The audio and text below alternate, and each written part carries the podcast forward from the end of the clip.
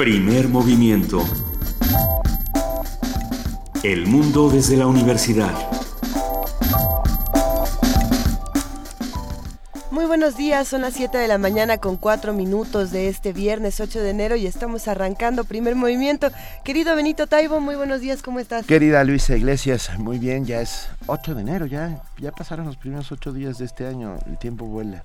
Y pasan muchas cosas. Y pasan muchísimas cosas. Eh, le damos la más cordial bienvenida a nuestra compañera y amiga y jefa de información, Juana Inés de ESA. ¿Cómo estás, Benito? Muy bien. Hola, Juana Inés. ¿Cómo están? Muy bien. Sí, con todo y que despertaron sin Gamboa Pascoe.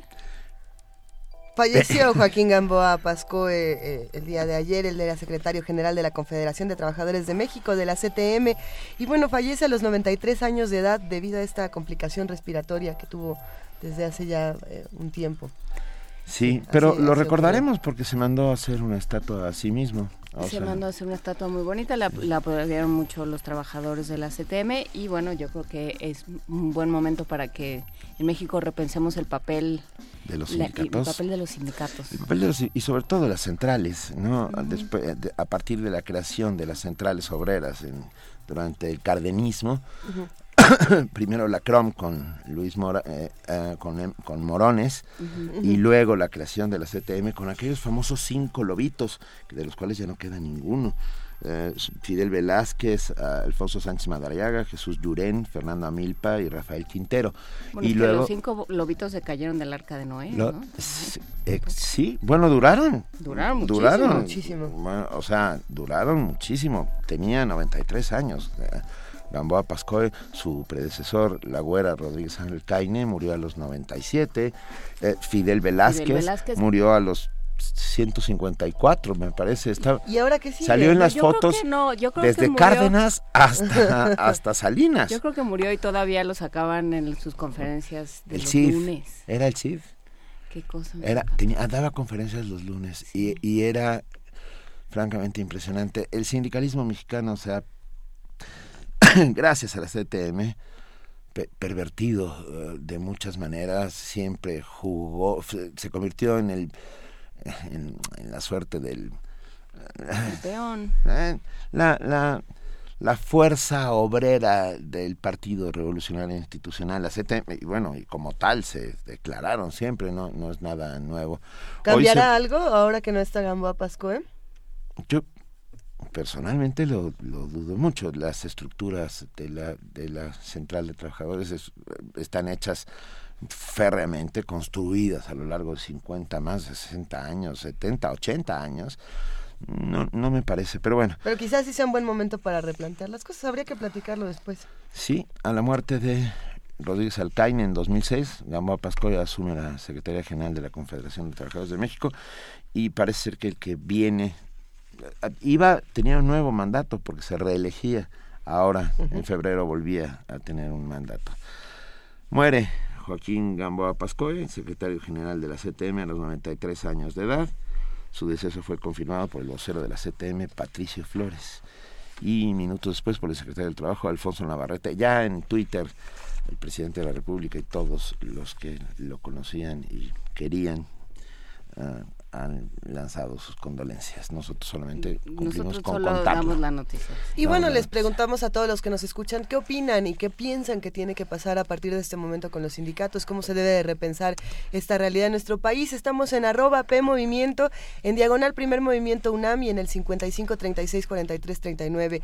¿Ustedes qué opinan? Nosotros vamos a arrancar este programa hablando de ocio. Vamos a hablar de, bueno, en nuestro viernes de ocio, hoy vamos a hablar de narrativa gráfica y cómo aprender con la, con la H intermedia. Esta conversación la vamos a tener con Ricardo Peláez, ilustrador e historietista, experto en muchísimas cosas que ya está en la cabina y vamos a ir platicando con él. Se va a poner muy interesante. Tendremos, por supuesto, la participación de la Dirección General de Literatura de la UNAM con Rosa Beltrán, su titular que nos responde ¿Por qué importa Sinatra? Me gusta, ¿eh? Sinatra Frank, Sinatra Nancy, Sinatra no cuál. sé. No lo sabemos, lo justamente, justamente. Sigue escuchando el programa, Luisa. Me gusta. ¿Por Ya, qué importa Sinatra? Así le preguntaremos a Rosa Beltrán. Vamos a platicar también con nuestros amigos del antiguo Colegio de San Ildefonso, quienes siempre traen alternativas muy diferentes. Y hablaremos esta mañana con Lourdes Quijano, coordinadora de servicios pedagógicos, que va a hablar sobre las próximas actividades que tiene el antiguo Colegio de San Ildefonso este año. En nuestra nota del día, más allá de Nim- Nimr al-Nimr, implicaciones políticas del conflicto Arabia Saudí-Irán por el control de los hidrocarburos. Un comentario del doctor Moisés Garduño García, profesor de tiempo completo, ads- adscrito al Centro de Relaciones Internacionales de la Facultad de Ciencias Políticas y Sociales de la UNAM. Como lo hacemos todos los viernes, vamos a hablar con los amigos de la Filmoteca de la UNAM. Hablaremos con Guadalupe Ferrer, su directora, quien nos va a hablar de esta película inglesa, Las sufragistas, recientemente estrenada en nuestro país. Ay, a Es- ver, a- vamos a ver. Queda bien para el día de hoy. a- hablando de cine, muy rápidamente subió el costo de la Cineteca Nacional y subió el costo de los museos. De Limba, sí, Eh, ya nos escribieron. Los diputados decidieron que pues estaban muy baratos. Sí, pues entonces- sí, con un sueldo de diputado, ¿cómo no? ¿Cuánto, claro, ¿Cuánto cuesta a partir de este momento la Cineteca? Se los vamos a Lo contar. buscamos, sí. Se los vamos a Lo platicar. buscamos con gusto. Y bueno, tenemos poesía necesaria con Luisa Iglesias. ¿Sí? ¿Ya sabes qué? Eh, sí, más o menos tengo, tengo una idea de qué quisiera compartir esta mañana, pero también me gustaría saber de las recomendaciones de los que nos escuchan. Si nos escriben con el hashtag Poesía Necesaria, a mí me encantaría eh, conocer más para generar esta antología sonora. Eh, vamos a hablar en nuestra mesa del día de Charlie Hebdo, visto desde México. Vamos a platicar con Rafael Barajas, el Fisgón, caricaturista del diario La Jornada y de la revista El Chamuco. Bueno, este personaje que ha realizado investigación sobre la historia de la caricatura y la libertad de expresión en México y que es eh, una pieza fundamental del periodismo, del periodismo en nuestro país. Sin lugar a dudas. Tendremos ya para cerrar este primer movimiento de viernes la participación del Museo Universitario del Chopo con Mariana Gándara, jefa de artes escénicas, que habla sobre el intercambio de coreógrafos emergentes en el Festival Tanzstage Berlín como parte del año dual México-Alemania. Ahora es el año dual México-Alemania. Ahora ya, es que ya Era se México, Ya acabó. fue Reino Unido, México, ya en viene Reino Alemania. Unido, ahora es México-Alemania. Ujú. Bueno, to- y así vamos a ser todos los años en un año dual. No, no sé, pregunto. No, no sé, Benito, yo creo, yo creo que sí. Yo digo que Mariana Gándara lo sabe No. y si no, nos lo va a O investigar. a y lo nos mejor es el año dual que inventó Mariana Gándara. Eh, Eso está muy bonito. Vamos a hacer nuestro año dual. Ok.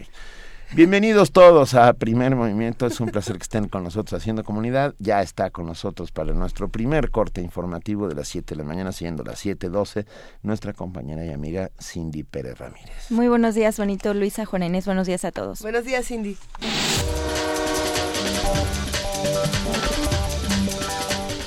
El dólar cerró ayer en un nuevo máximo histórico al finalizar a la compra en 17 pesos 38 centavos y a la venta en 18 pesos con 13 centavos, esto es 30 centavos más caros que la sesión anterior.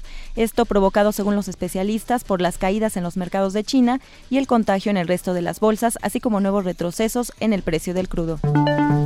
La Comisión Permanente del Congreso de la Unión realizó la declaratoria de constitucionalidad de la reforma para la desindexación del salario mínimo. La modificación de los artículos 26, 42 y 123 de la Constitución Política prevé que el salario mínimo no sea unidad de cuenta, base, medida o referencia económica en leyes federales, estatales y del Distrito Federal, al tiempo que se crea una nueva unidad de cuenta. El documento se turnó al Ejecutivo Federal para su publicación en el Diario Oficial de la Federación. Habla el presidente de la Comisión Permanente, el perredista Jesús Zambrano. Una vez realizado el cómputo de los votos aprobatorios de la mayoría de las legislaturas de los estados, se emite la siguiente declaratoria. La Comisión Permanente del Congreso de la Unión, en uso de la facultad que le confiere el artículo 135 de la Constitución Política de los Estados Unidos Mexicanos y previa aprobación de la mayoría de las honorables legislaturas de los estados, declara reformadas y adicionadas diversas disposiciones de la Constitución Política de los Estados Unidos Mexicanos en materia de desindexación del salario mínimo. Pasa al Ejecutivo para sus efectos constitucionales.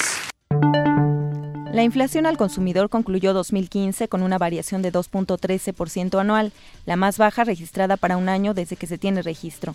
De acuerdo con el Instituto Nacional de Estadística y Geografía, en el último mes del año los precios incrementaron 0.41% mensual, una variación menor al 0.51 y 0.50 registradas en los últimos dos meses previos. La Red por los Derechos de la Infancia en México reveló que tres de cada diez desaparecidos en nuestro país son menores de edad. El director de la red, Juan Martín Pérez García, detalló que de los 23.000 casos de desaparición reportados en el Registro Nacional de Personas Desaparecidas, 6.700 corresponden a personas entre 0 y 17 años. Además, 7 de cada 10 desapariciones entre jóvenes de 15 a 17 años son mujeres, lo que significa, según Pérez García, que el crimen organizado está involucrado. A fines de enero se licitará el servicio de una red de Internet que dará cobertura a 90 millones de mexicanos. Así lo informó el secretario de Comunicaciones y Transportes, Gerardo Ruiz Esparza, en el marco del inicio de la modernización de la autopista Toluca-Atlacomulco. El funcionario detalló que la licitación será de manera pública internacional y que la empresa beneficiará a cerca del 85% de la población en el ámbito gubernamental, empresarial y familiar. La titular de la Procuraduría General de la República, Areli Gómez, se reunirá el próximo 14 de enero con padres, familiares y representantes de los 43 estudiantes desaparecidos de Ayotzinapa para presentarles los avances obtenidos por la Oficina de Investigación del caso Iguala. En un comunicado se explicó que el encuentro forma parte de los compromisos adoptados desde el año pasado entre los familiares de los normalistas y la PGR. La Sala Regional Especializada del Tribunal Electoral del Poder Judicial de la Federación impuso al PAN y su candidato a gobernador de Colima, Jorge Luis Preciado, una amonestación pública por actos anticipados de campaña. Durante la sesión de este jueves, los magistrados señalaron que se acreditó la irregularidad al encontrar la pinta de dos bardas con propaganda de contenido electoral en las ciudades de Tecomán y Villa de Álvarez. La propaganda se detectó el 5 de diciembre del año pasado, es decir, en la etapa de intercampaña. En información internacional, tras el anuncio de Corea del Norte sobre la realización de la prueba de una bomba de hidrógeno, sus países vecinos ya han amenazado con acciones de represalia contra lo que han calificado de comportamiento inaceptable. Corea del Sur ha dicho que este viernes retomará las transmisiones de propaganda mediante altavoces en la frontera común y ha pedido a Estados Unidos desplegar su armamento estratégico en la península. Asimismo, el gobierno de Seúl solicitó a Estados Unidos activar sus armas estratégicas en la zona. En tanto, el gobierno de China se ha limitado a pedir al gobierno norcoreano abstenerse de estas medidas, pues señaló pueden empeorar la situación. América Latina es la región donde más peligro corren los defensores de derechos humanos y persiste la criminalización de la protesta pacífica, señala el reporte presentado por la Fundación Frontline Defenders con sede en Dublín. El informe resalta que lo más preocupante continúa siendo la violencia extrema y señala que la persecución y acoso de activistas en todo el mundo incluye amenazas de muerte, detenciones arbitrarias, agresiones físicas, brutalidad policial y violación de domicilio y oficinas. Los agentes estatales, las empresas y grupos paramilitares son señalados como los responsables en la mayoría de los casos documentados. Después de América Latina, Filipinas fue reportado como el país con el peor registro de asesinatos de activistas de derechos humanos. El presidente de Polonia, Andrzej Duda, aprobó una nueva ley que le otorga al gobierno el control sobre la radio y la televisión estatal. El asistente del presidente polaco aseguró que con esta ley se buscará la imparcialidad, objetividad y confianza en los medios estatales. Esta nueva legislación da por concluido los periodos de los actuales dirigentes de la radio y televisión estatal, asignando al ministro de Tesorería la autoridad para nombrar a los sucesores. Mientras tanto, varios representantes de la Unión Europea han manifestado preocupación al señalar que esta ley amenaza la libertad de medios de Polonia. El crecimiento débil de los BRICS afectará la economía mundial en 2016. El débil crecimiento de los principales mercados emergentes afectará a la economía global, pronosticó el Banco Mundial en su informe Perspectivas Económicas Mundiales 2016. No obstante, el organismo financiero consideró que la actividad económica tendrá un repunte moderado hasta alcanzar el 2,9% frente al 2,4% registrado en 2015 con la recuperación de las economías avanzadas. El crecimiento se desacelerará aún más en China, mientras que Rusia y Brasil seguirán en recesión en 2016. La región de Asia Meridional, encabezada por la India, presenta un panorama esperanzador. Con relación a América Latina y el Caribe, el Banco Mundial pronostica que la actividad económica permanecerá sin cambios después de contraerse un 0,9% en 2015 mientras lucha contra la persistente disminución del precio de los productos básicos y los problemas internos que aquejan a las economías más grandes de la región. Sin embargo, describió diferencias entre las subregiones y el mayor crecimiento de los países en desarrollo de América Central y del Norte y el Caribe compensará la debilidad de América del Sur. Jorge Millares, Naciones Unidas, Nueva York. Y en la nota de la UNAM, para Moisés Garduño García, profesor del Centro de Relaciones Internacionales de la Facultad de Ciencias Políticas y Sociales, el conflicto entre Arabia Saudita e Irán por el control de los hidrocarburos tiene grandes implicaciones políticas. El especialista explicó que desde hace años ambas naciones mantienen una rivalidad por dominar la región y con ello tener injerencia en los energéticos. Estos dos países se han disputado el título de potencia regional debido a que la zona del Golfo Pérsico pues es prácticamente la fuente de energía más importante del mundo por la cantidad de reservas de petróleo y de gas que ahí se encuentran. Estamos hablando de más del 70% de las reservas probadas de petróleo del mundo y las reservas más importantes de gas después de Rusia.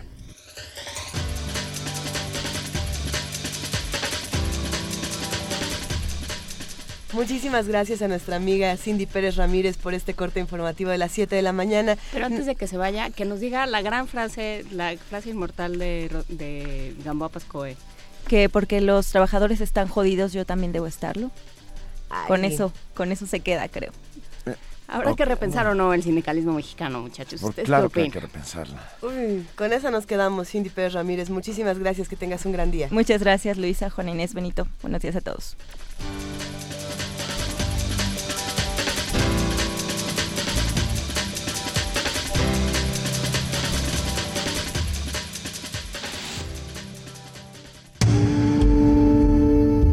Movimiento. Donde todos rugen, el puma ronronea.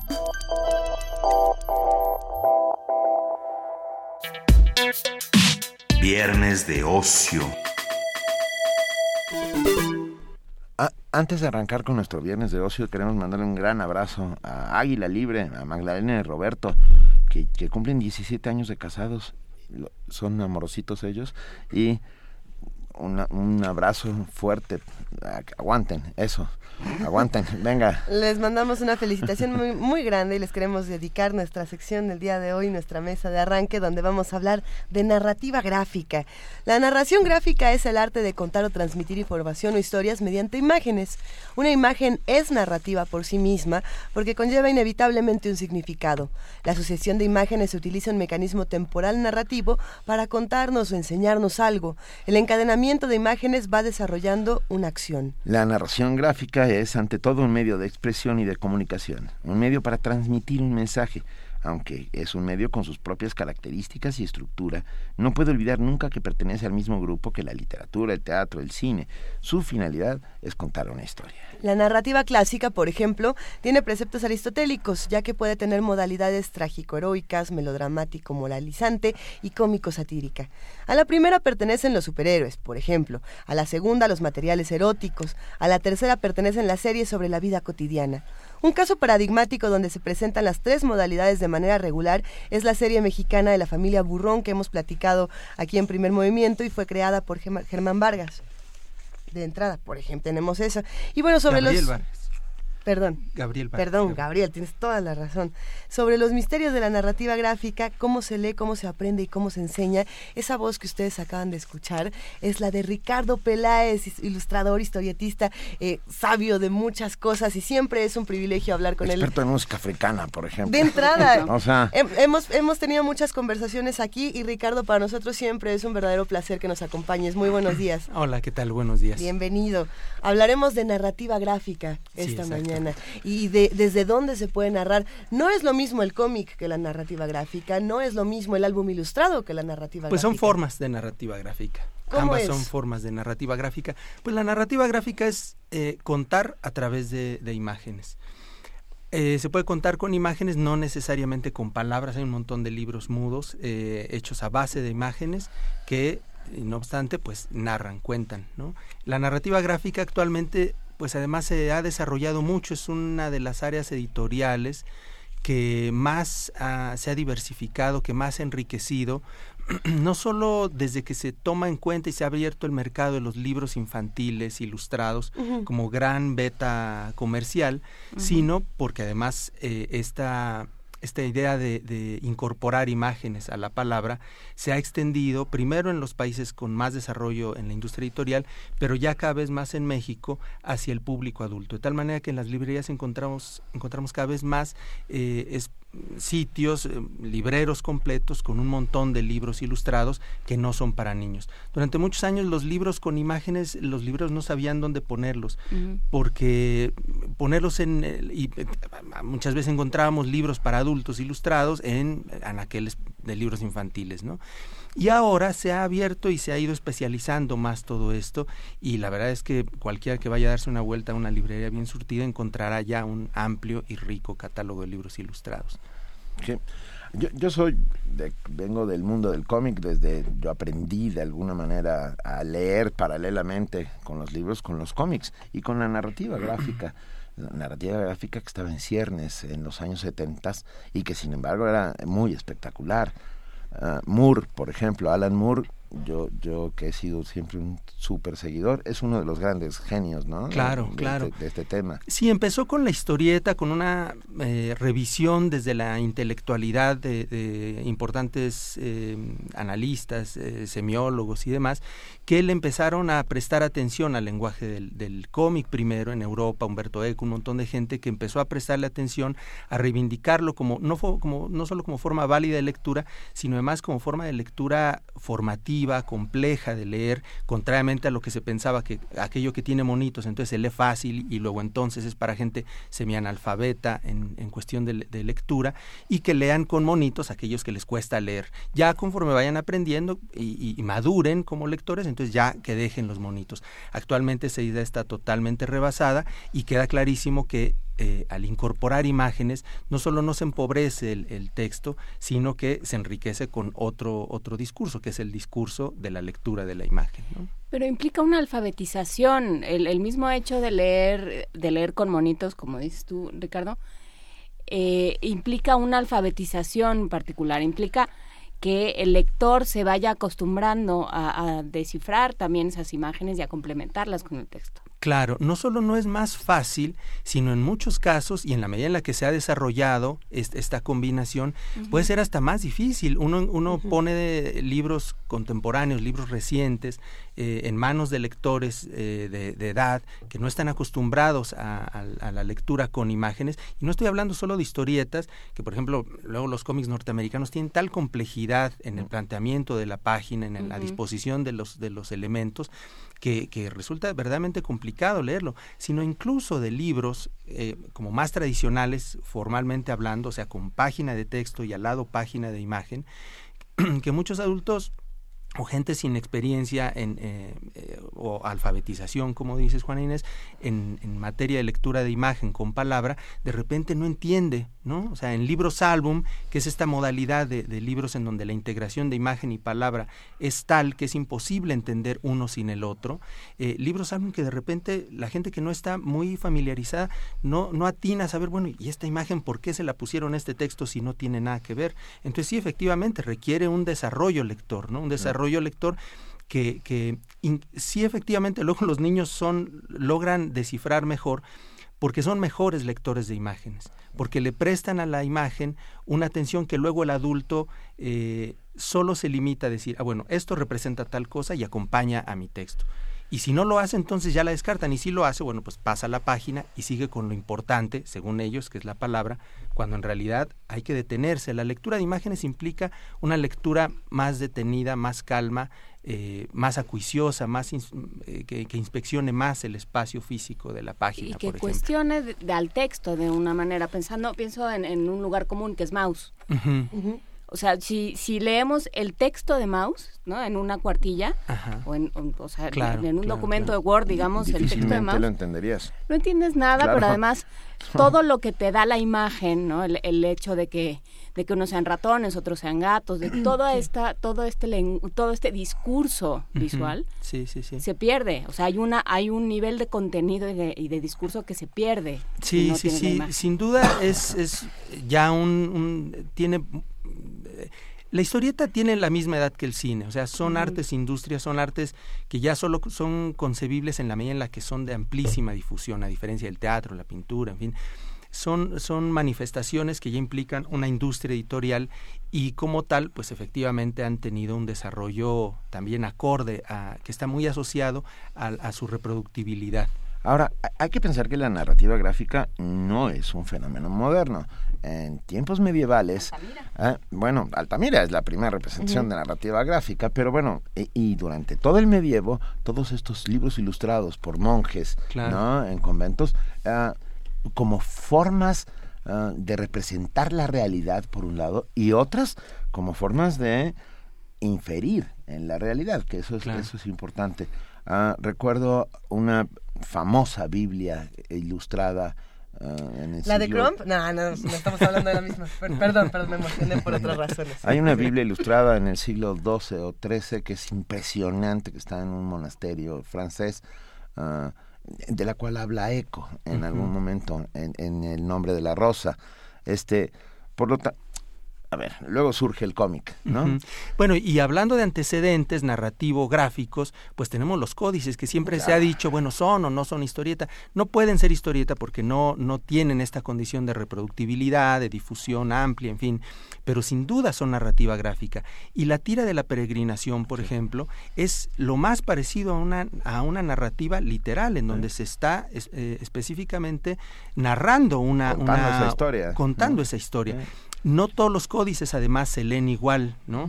Este de la tira de la peregrinación tiene esa particularidad, pero sin duda son, eh, son imágenes que hay que leer, que hay que descifrar.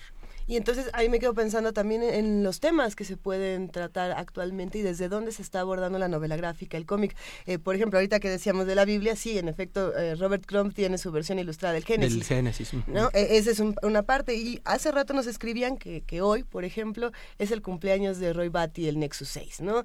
Y se han hecho, eh, de, Blade Runner, y se han hecho innumerables fanfictions, diferentes precuelas que se han llevado a la novela gráfica, porque como bien decías, el cine y, la historieta o el cine y la narrativa gráfica van, van de la mano.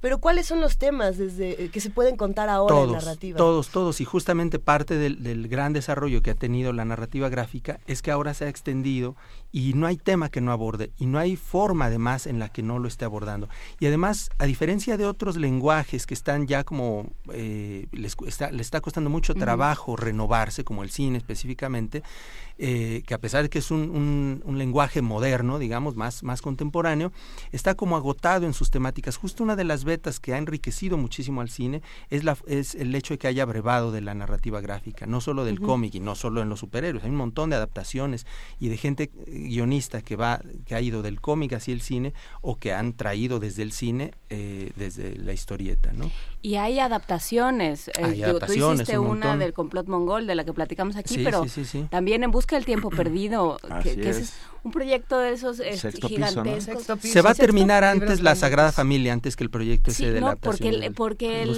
esa adaptación es muy vieja, o sea, el, proyecto es muy viejo, hace 10 años o más que ya estaban los primeros volúmenes. Aquí en México se editaron creo que los primeros dos y tiene para toda la vida de, varios pero autores. Desde, desde Bélgica, o sea, esta, esta idea de tomar una, un, una narrativa tan espesa, tan difícil, tan dada al detalle como la de Proust y reinventarla, y reinventarla en imágenes y buscar ángulos y buscar la mejor manera. Me acuerdo mucho de la, de la escena de donde está la madre llevando a dormir al, al, niño, ¿no?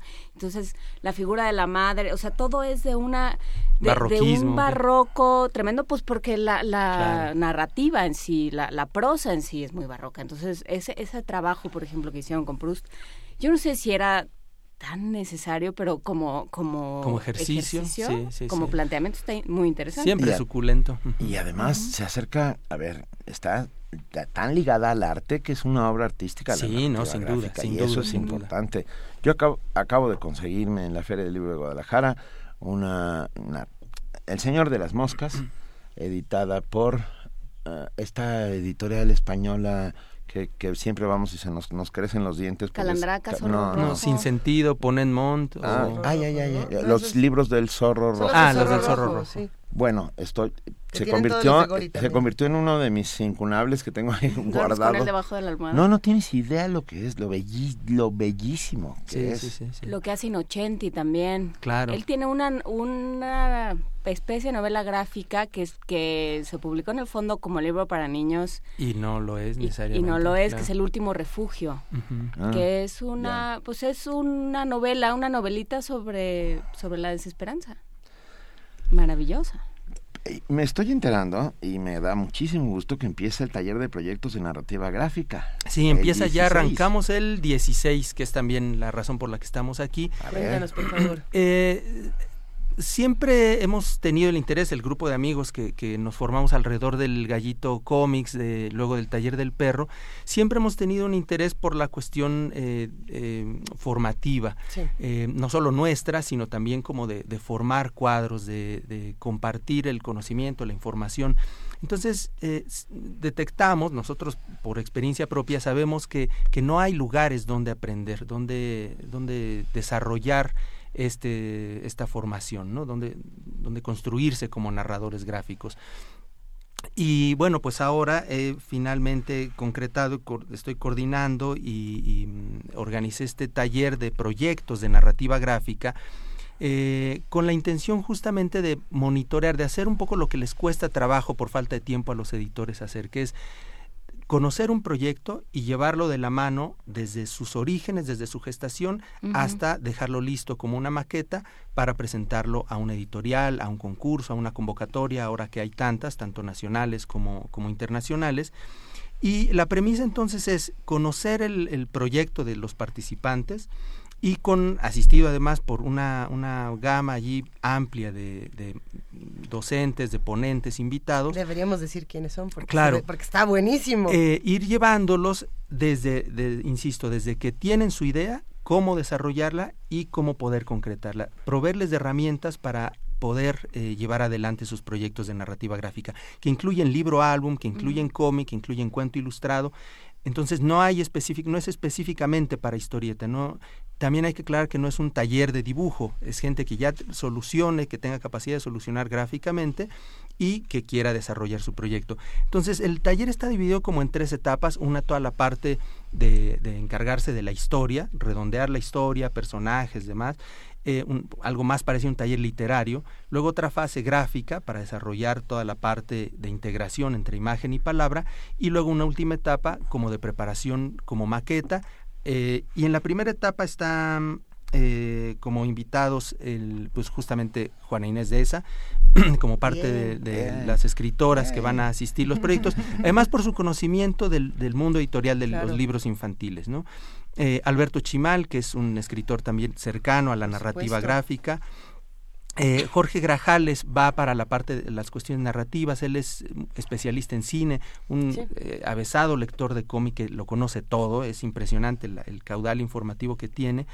Eh, luego para la parte, bueno, también Anabel Chino, que es, maestra, lleva, ha desarrollado un libro extraordinario en donde, en donde conjunta un montón de libros de enseñanza en narrativa gráfica y ella se ha dado la tarea de organizarlos y producir un libro que ya está listo, va a estar presentándolo además allí ante los alumnos, ante los participantes, de narrativa y narratología. Ella tiene muchos años ya dando un taller en, en la Esmeralda, en el Centro Nacional de las Artes. Luego para la parte gráfica están también importantes ilustradores, todos narradores gráficos, además de amplia experiencia. Edgar Clement. Eh, Perdón, no se pierdan Operación Bolívar, que tal vez es una de las papás de la, narrativa gráfica mexicana. Y lo que está haciendo ahora de Perros Salvajes, en fin, es además es ahora eh, ha sido becado y es seleccionador y, monitor de los proyectos del FONCA, entonces él está muy metido también en esa parte. Eh, José Quintero, que además lo tenemos de vuelta acá en el DF, estuvo viviendo un buen tiempo por el Estado de México, José Hernández, que ahora está, acaba de presentar la biografía del Che en historieta, el primero de tres tomos, tiene el otro libro con Fabricio Mejía Madrid a propósito del terremoto, también en historieta. Eh, está Mauricio Gómez Morín, que viene de muchísimos años en el fondo y conocer, además es nuestro más reciente embajador de las letras infantiles y juveniles mexicanas. Y Chel Estrada, una ilustradora extraordinaria. Eh, que vive en Pachuca. Em, ¿Quién me está faltando? José Quintero, Patricio Beteo, también una generación bastante más joven, pero extraordinario también, becario del FONCA, en fin, ganador del premio de novela gráfica del concurso editorial JUS.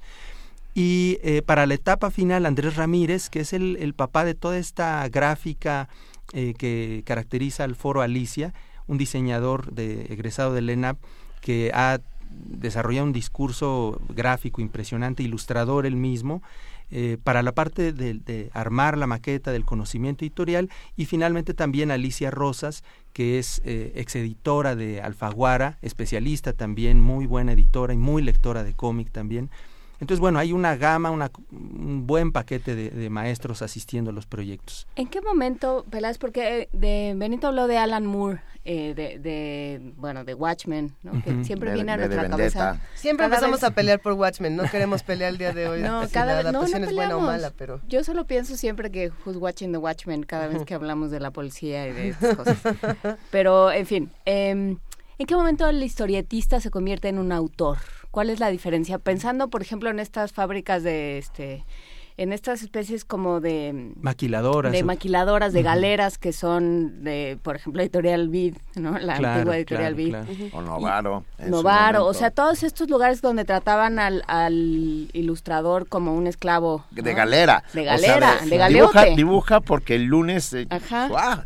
en qué momento eh, hay una conciencia de autor eh, mira, hay una anécdota que contaba Brecha, Alberto Brecha, eh, fallecido historietista argentino, que fue como de los, de los que hicieron madurar justamente la, historieta. Él contaba una anécdota muy bonita que justamente en un carro platicando con, con Hugo Pratt, otro, maestro insigne, también fallecido ya el propio Hugo Pratt, eh, decía Alberto Brecha que Hugo Pratt le dijo, mira, tú eres una puta barata, porque pudiendo hacer historietas maravillosas, haces historieta de mierda, le decía, en, ese, en ese tono argentino siempre tan afectivo, amable y correcto. Eh, y, y, ese es el momento, o sea, el momento en el que alguien se asume como autor es cuando lo decide. Porque un autor, un dibujante, siempre autor. El problema es que si no toma en sus manos esa decisión, si no es consciente del papel que tiene como, como, como alguien que es capaz de decir cosas, pues puede dibujar toda la vida y nunca asumirse como, como autor. Y justamente esto está estrechamente ligado con el planteamiento del taller, que hace falta que los, los ilustradores y los dibujantes mexicanos se asuman como autor y además sepan cómo hacerlo y sepan el largo trayecto que tienen por delante, el largo pero emocionantísimo trayecto que tiene por delante, el saber que uno puede ser autor, que uno puede construir un discurso, que uno de hecho lo hace cuando dibuja, aunque dibuje para otros, ¿no? aunque dibuje proyectos ajenos, el hecho de que yo eh, haga las cosas como muy particularmente yo voy a poder hacerlas, o saber o querer hacerlas, en ese momento es un autor.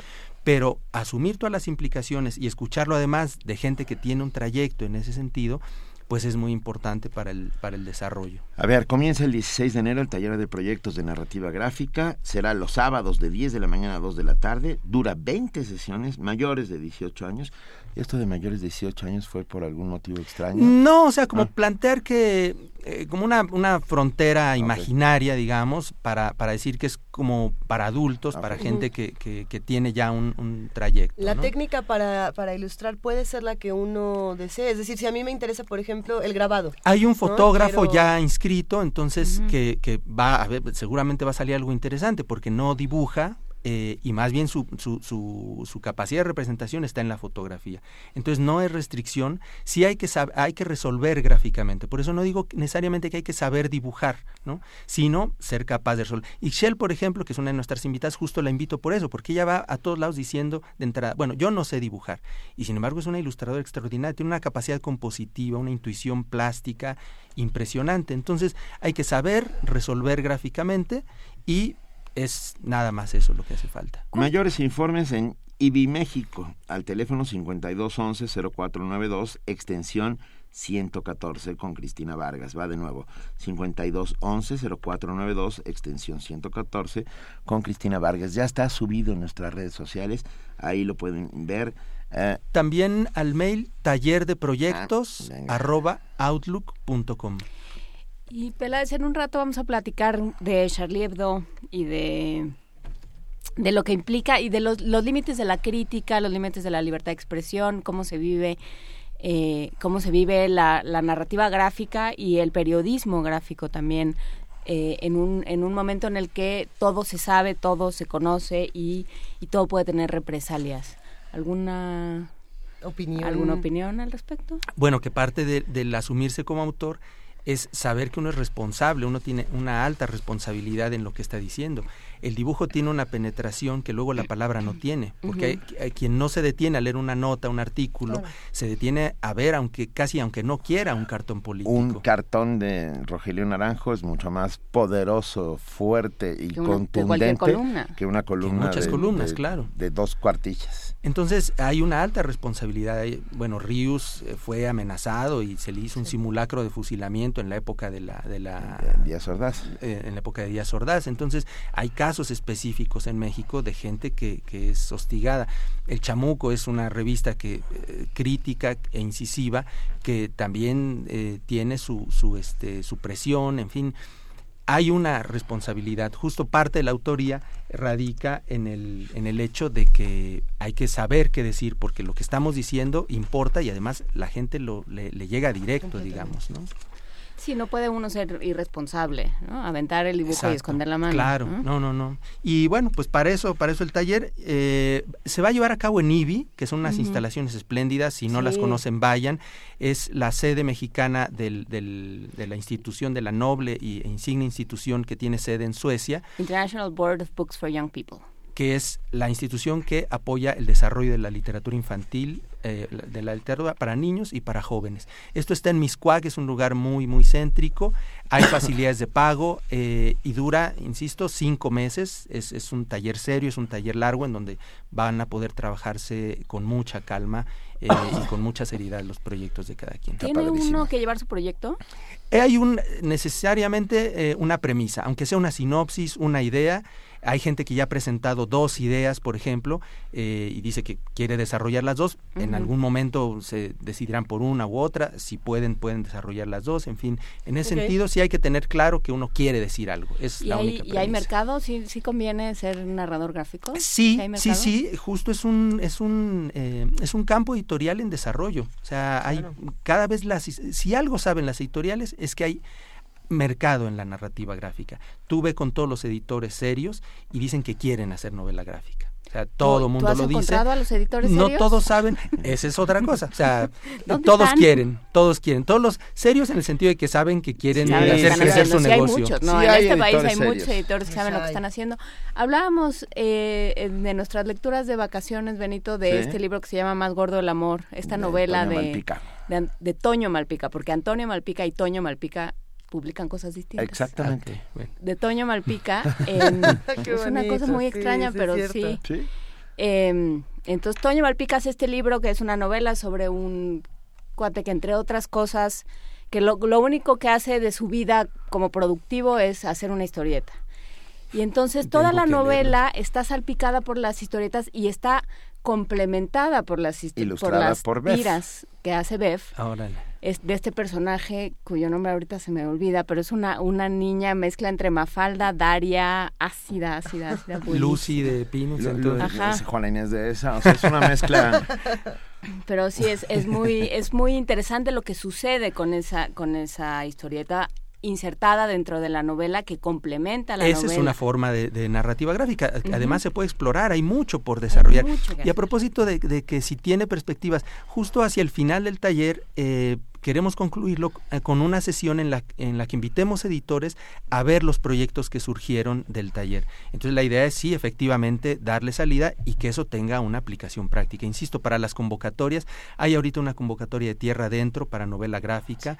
Eh, todos los años el Fondo de Cultura Económica ha declarado incluso a veces desierto ese premio y es una pena.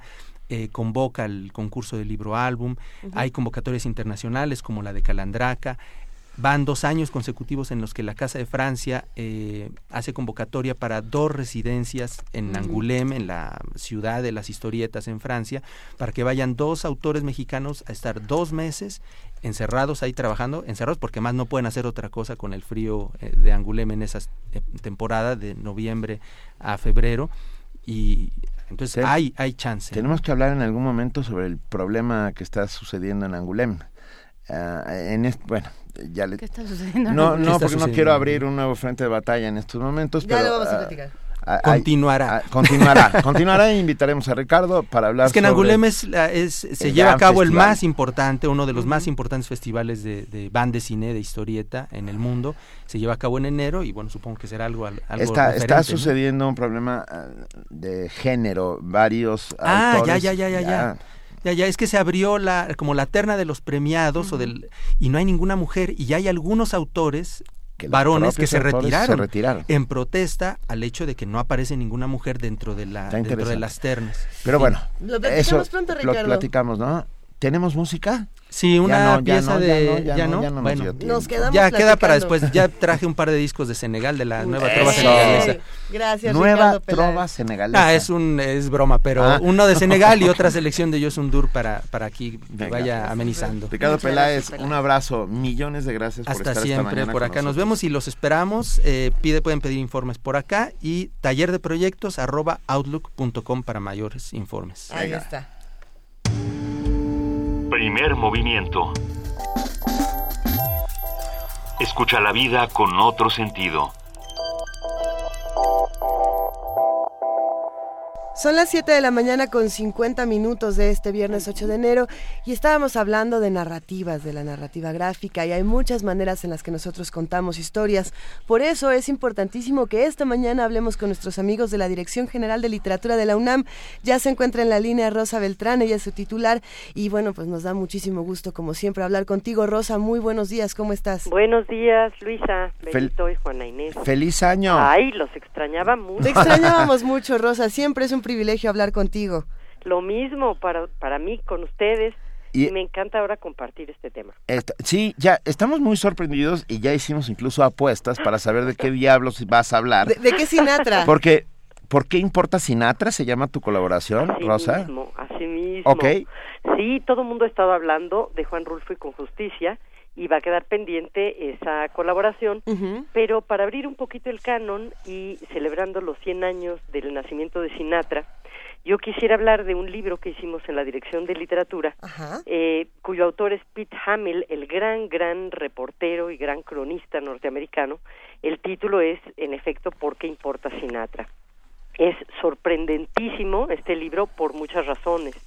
Eh, voy a tratar primero, a ver si se puede, de eh, explicar, según Pete Hamill, por qué importa Sinatra, más allá de la figura, y después de eh, decir por qué importa este libro, sobre todo para que lo busquen a través de nuestra página www.literatura.unam.mx. Cuando pensamos en Sinatra, ¿en qué pensamos? A ver. Bueno, en música, pensamos en, Frank Sinatra, en, Las Vegas, en la mafia, en, pero, pero en, montones de cosas. ¿Está mal pensar en sombreros cuando pensamos en Sinatra? Pensamos en violencia etílica, en la mafia, pensamos en apoyar a presidentes de la derecha y de la izquierda, pensamos en alguien que tuvo la respetabilidad de la vida pública y el desastre de la vida privada, es decir, lo público y lo privado mezclados en una desconcertante ambigüedad.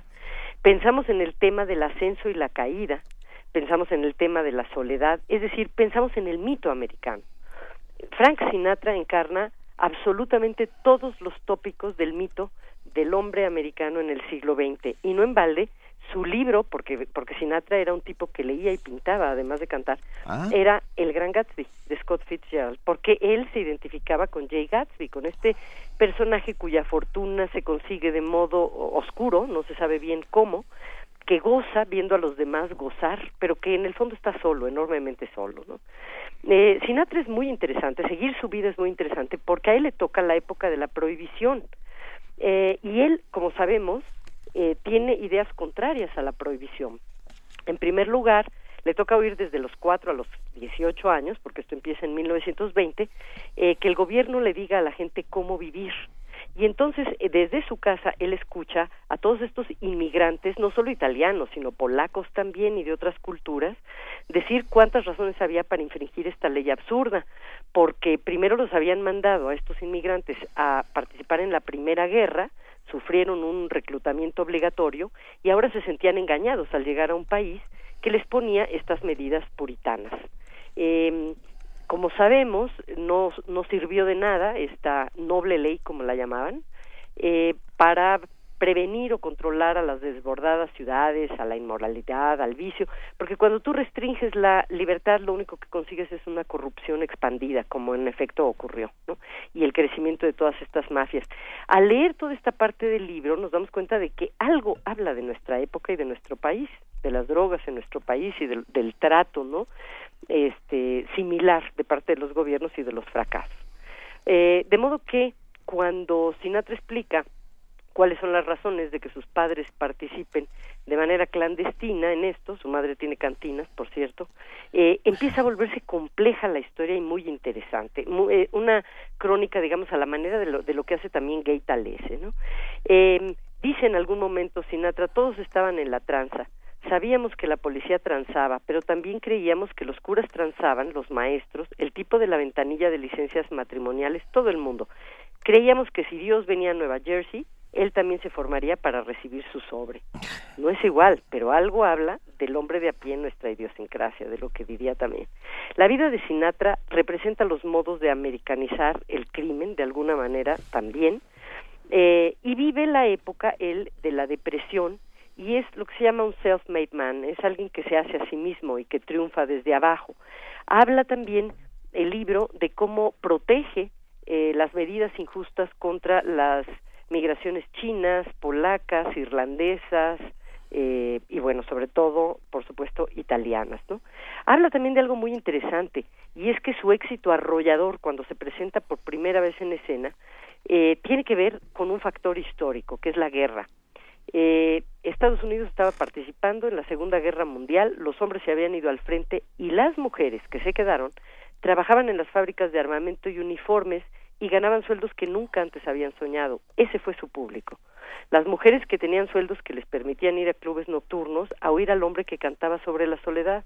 Recordemos que los hombres de estas mujeres se habían ido a la guerra. Entonces es la primera figura mediática que tiene este grupo de fans, antes que los Beatles, antes que todos esos otros fenómenos. La voz. La voz. La voz. Habla también el libro, por supuesto, de cómo se hizo, cómo se convirtió en la voz, cómo pensó en términos musicales desde muy chico que tenía que cantar en un tono medio, de barítono, no lo decía de esa manera, pero sabía que tenía que cantar de una forma como Fred Astaire bailaba, es decir, que parecía que era facilísimo, que todos podían bailar así, ¿no? Y que todos podían cantar con Sinatra. Y dice en algún momento él, yo esperaba cantar duetos todo el tiempo, es decir, lo que yo cantaba más lo que cantaba el que estaba oyendo. Y sí, parece que no fuerza la voz, parece que no hay fiorituras, es decir, es una manera de cantar eh, en la que cualquiera se identifica, con la que cualquiera se identifica.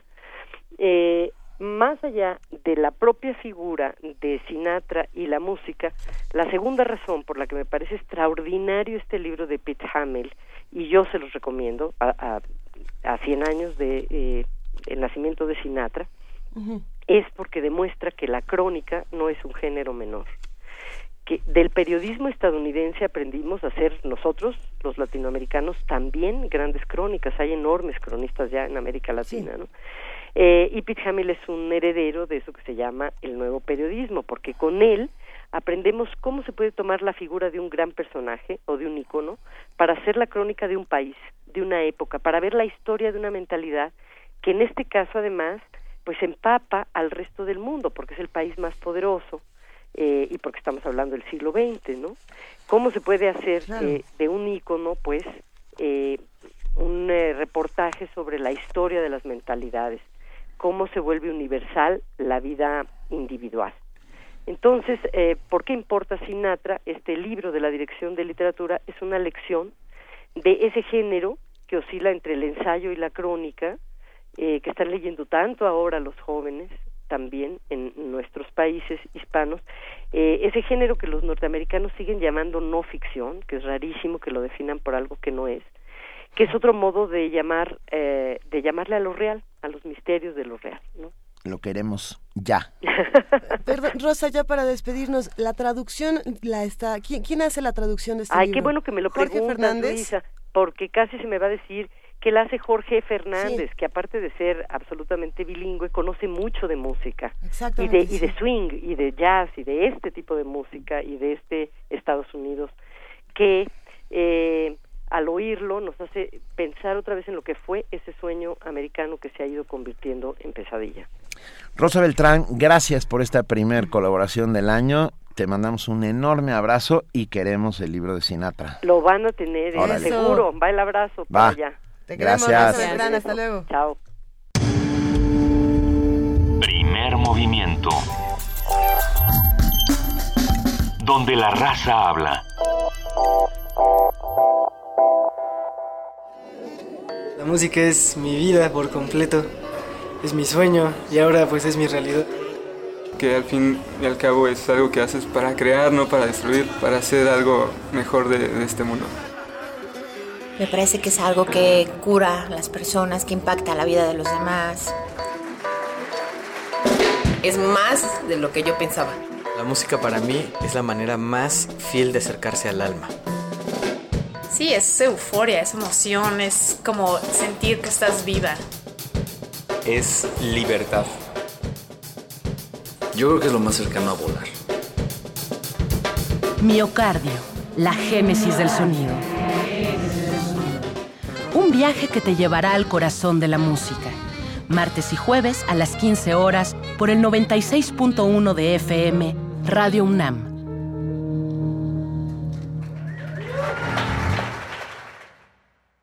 Habla Ricardo Anaya, presidente nacional del PAN. Todos sabemos que México no va bien. Los políticos de siempre han manchado a México de corrupción. Ellos son malos para gobernar y buenos para robar. Pero nosotros, nosotros somos muchos, muchos más. Somos millones los que queremos cambiar a México, meter a la cárcel a los corruptos y que haya trabajo, que nos vaya bien a todos y que nadie nos diga que no se puede. De que se puede, se puede. Ricardo Anaya, presidente nacional del PAN. Sumérgete en la música del planeta. Encuentra las perlas acústicas en el Mapamundi. Salpicadas desde Radio Nacional de España, Mundofonías una producción de Juan Antonio Vázquez y Araceli Zigane, creada para divulgar los ritmos del mundo.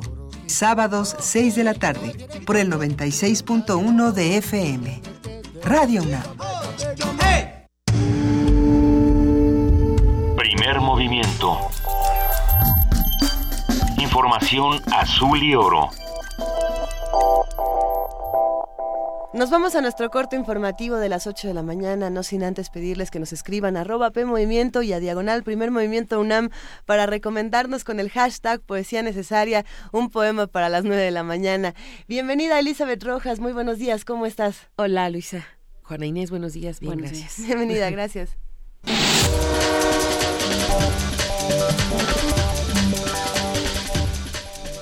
El secretario de Hacienda, Luis Videgaray, advirtió que la devaluación del yuan chino puede iniciar un periodo de devaluaciones competitivas, lo que significa que varias economías podrían intentar disminuir el valor de su moneda. ¿Por qué puede tener el gobierno chino interés en depreciar su moneda? Como una forma, pues una forma, casi una tentación, de impulsar el desarrollo industrial de aquel país ante la desaceleración de su economía. Y por lo tanto, al moverse el yuan chino, inicia una preocupación en todo el mundo de que pudiéramos estar entrando en una ronda de devaluaciones competitivas, que es un fenómeno francamente perverso, porque al final del día, si todos los países actúan devaluando para hacerse más competitivo, nadie se hace más competitivo, pero lo que sí se genera son disrupciones financieras. Inflación puede generarse en el mundo y puede generarse sobre todo dislocaciones de crédito eh, y fragilidad financiera. En el marco de la 27 reunión de cónsules y embajadores, el funcionario explicó que además de las caídas del mercado chino, también se experimentó una caída en las materias primas que impactó en el tipo de cambio en países emergentes. Por último, Luis Videgaray aseguró que México está protegido ante la caída de los precios del petróleo, ya que se compraron coberturas petroleras que aseguran un precio por barril de 49 dólares. La COFEPRIS ha recibido desde noviembre del 2015 183 solicitudes para el uso recreativo de la marihuana. El comisionado federal para la protección contra riesgos sanitarios, Miquel Arriola, informó que los estados con mayor presencia son Distrito Federal con 75, Aguascalientes con 18, Chihuahua y Sonora con 17 y Tamaulipas con 14. El turismo en el 2015 dejó una derrama económica de más de 17 mil millones de dólares. Así lo informó el titular de la Secretaría de Turismo, Enrique de la Madrid Cordero. En entrevista radiofónica dijo que los destinos con mayor éxito fueron Cancún, la Riviera Maya, Vallarta, Riviera Nayarit, Los Cabos y la Ciudad de México. Por último, agregó que se busca lograr que el turismo sea una industria dinámica, generadora de empleo y oportunidad. El Instituto Nacional Electoral transmitirá en vivo el debate entre la y los candidatos a gobernador de Colima, que se llevará a cabo el domingo 10 de enero a las 19 horas. Mediante un comunicado, el INE informó que el debate que concluirá a las 20:45 horas se podrá seguir a través del canal de YouTube INTEF o mediante la página del instituto www.ine.mx. El encuentro tendrá lugar en las instalaciones del Teatro Coronel Pedro Torres Ortiz de la Universidad de Colima. En información internacional, basada en la verificación realizada por 300 centros de control, la Autoridad de Regulación Nuclear de Japón informó que no se detectaron variaciones en los niveles de radiactividad en el aire luego de la prueba nuclear anunciada por Corea del Norte. Según los estudios realizados, no se encontró yodo ni celsius en las, en las muestras de polvo recogidas horas después del anuncio de Norcorea. Sin embargo, las autoridades niponas señalaron que realizarían una segunda evaluación. Autoriza el gobierno sirio acceso a zonas asediadas. La ONU acogió hoy con beneplácito la aprobación por el gobierno sirio de la distribución de asistencia humanitaria en las localidades de Madaya, Fua y Kefraya y prepara el envío en los próximos días de caravanas con ayuda vital. El organismo mundial había solicitado el acceso humanitario y restricto a las áreas sitiadas en Siria, donde unas 400.000 personas se encuentran atrapadas sin acceso a agua y alimentos.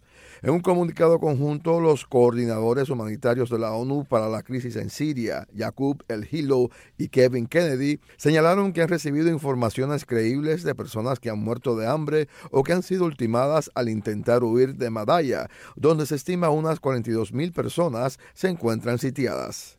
El texto recuerda que la última vez que un convoy de asistencia de la ONU, el Comité Internacional de la Cruz Roja y la Media Luna Roja Siria entró en Madaya fue el pasado 18 de octubre, aunque en diciembre se evacuaron enfermos. Según datos de la ONU, 4,5 millones de personas viven en zonas de difícil acceso en el país árabe, que incluyen a las 400.000 que habitan en áreas asediadas. Jorge Millares, Naciones Unidas, Nueva York. Un misil disparado por rebeldes hutíes contra la ciudad de Yazan, al sur de Arabia Saudita, fue interceptado y destruido por elementos de la Fuerza de la Defensa Aérea Saudí. De acuerdo con un comunicado de la coalición árabe contra los rebeldes yemeníes, también se destruyó la plataforma de lanzamiento de cohetes. Sin embargo, los insurgentes han asegurado que los misiles alcanzaron su objetivo, lo cual ha generado una contradicción en ambas declaraciones. El Ministerio Egipcio del Interior informó que un grupo de jóvenes atacó el hotel Tres Pirámides, cercano a las pirámides de Giza, donde se encontraban cristianos celebrando la Navidad ortodoxa. El reporte señala que no hubo víctimas, solo daños materiales. Las fuerzas de seguridad afirmaron haber detenido a un sospechoso y señalaron que continúan en la búsqueda de los agresores, quienes, según algunos testigos, llevaban máscaras.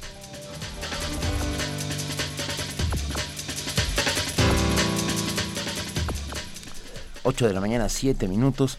Muchas gracias a nuestra compañera Elizabeth Rojas por este corte informativo de las 8 y nos vemos a las 9, Elizabeth. Hasta el rato, Benito. Buenos días. Gracias.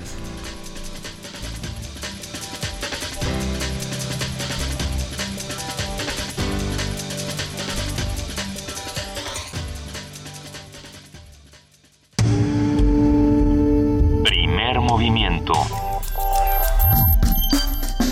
Donde la raza habla. Es momento ahora de que hablemos de museos, de que hablemos de lo que está ocurriendo en toda nuestra ciudad, de todos estos espacios donde podemos recurrir al conocimiento de manera constante. Y qué mejor que hacerlo con nuestros amigos del antiguo Colegio de San Ildefonso. Ya se encuentra en la línea Lourdes Quijano, ella es coordinadora de servicios pedagógicos y nos va a contar qué está pasando en el, en el antiguo Colegio de San Ildefonso con las próximas actividades. Muy buenos días, Lourdes, ¿cómo estás? Buenos días, bien, gracias. Muchísimas gracias por hablar con nosotros esta mañana. Platícanos, por favor, ¿qué está pasando en San Ildefonso? Bueno, pues en primer lugar eh, aprovecho la oportunidad para desearles un año nuevo lleno de éxitos a ustedes tres y a toda su audiencia.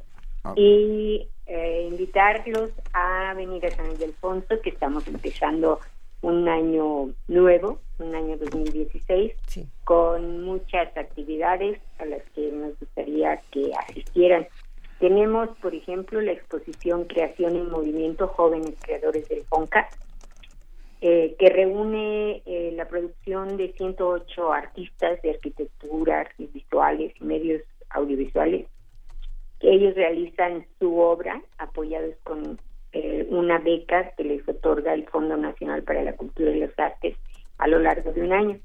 Entonces, es una selección muy diversa y pues la oportunidad de verla se terminará este próximo domingo 10 de enero. Ya está a punto de, salir de San Ildefonso, entonces sería muy bueno que, se, que asistieran y la vieran, sobre todo los jóvenes que quieren, que son estudiantes, ¿no? De arte, de arquitectura, de fotografía, etcétera, para que vieran que también ellos pueden tener la oportunidad de crear a partir de este momento y no esperarse hasta llegar a ser muy famoso. Por otro lado, también les recuerdo que tenemos la exposición Conversaciones, que es una colección fotográfica del Banco of America, que muestra 108 imágenes en formatos distintos, unos formatos muy grandes, otros más pequeños, pero todas las fotografías son excelentes, de verdad se los recomiendo. Mm, se hace un recorrido por, podrán ustedes hacer un recorrido por 150 años de fotografía, que se dice fácil, pero es mucho tiempo. Este, esta mm, curaduría mm, permite que, que nos transportemos a través de un recorrido por la revolución fotográfica desde mediados del siglo XIX hasta nuestros días. Y mm, también eh, dentro de esta exposición, bueno, quisiera de manera muy especial comentarles que el día 13 de enero a las 17 horas tendremos una conferencia que se llama La creatividad detrás de la lente, en la que participan los fotógrafos Tony Maya y David Franco, eh, que nos motivarán a la reflexión y al conocimiento en torno a la evolución de la imagen a lo largo de la historia de la fotografía. Esta conferencia es totalmente gratuita, es entrada libre, solamente la única mm, el único punto es que tiene que ser eh, de un cupo limitado. Entonces esperamos que que el cupo sea máximo de 100 personas. Entonces, si ustedes quieren estar con nosotros y acompañarnos en esta conferencia de los fotógrafos Tony Mayer y David Franco, pues los estaremos esperando en San Ildefonso a partir de las 4 de la tarde, ya pueden ustedes llegar. Vengan, muchas cosas en San Ildefonso. ¿Alguna página en donde podamos saber todo, horarios, precios, etcétera, etcétera? Sí, claro, consultando la página del antiguo Colegio de San Ildefonso, eh, que es eh,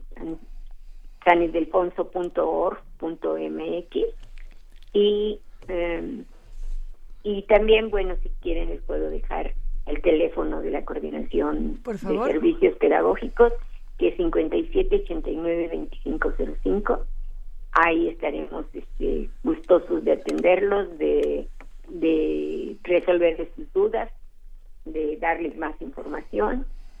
Y además, bueno, pues por supuesto todavía tenemos la exposición de Javier Marín, que la exposición lleva ese nombre, Javier Marín Corpus, es una exposición de, un, de Javier Marín, que es un escultor mexicano joven que ha reunido en torno al proceso más para él más importante el proceso que el terminado de la escritura de la obra y nos da a conocer una mirada diferente de la obra el proceso que de la obra terminada.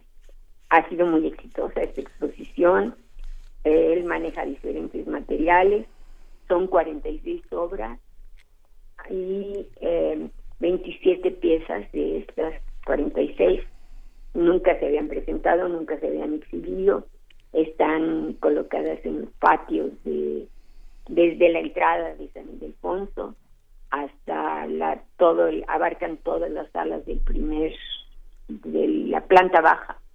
Entonces los invitamos también a, a esto y además, bueno, pues el que tenga mucho aguante y muchas ganas de ver todas las cosas que tenemos en San Ildefonso. Es un bellísimo edificio, lleno de murales, es espectacular. Claro, claro, con una historia fantásticamente no sé cómo decirlo. Importante para nuestra creación, para nuestra educación sentimental. Ah, exacto, eso iba yo a decir. La, la creación del muralismo mexicano y del primer sindicato de muralistas surge ahí.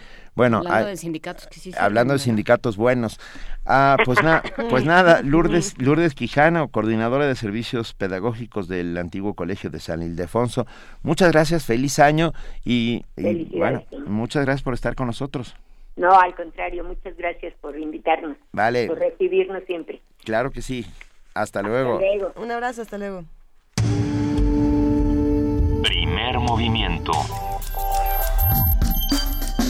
Donde la raza habla.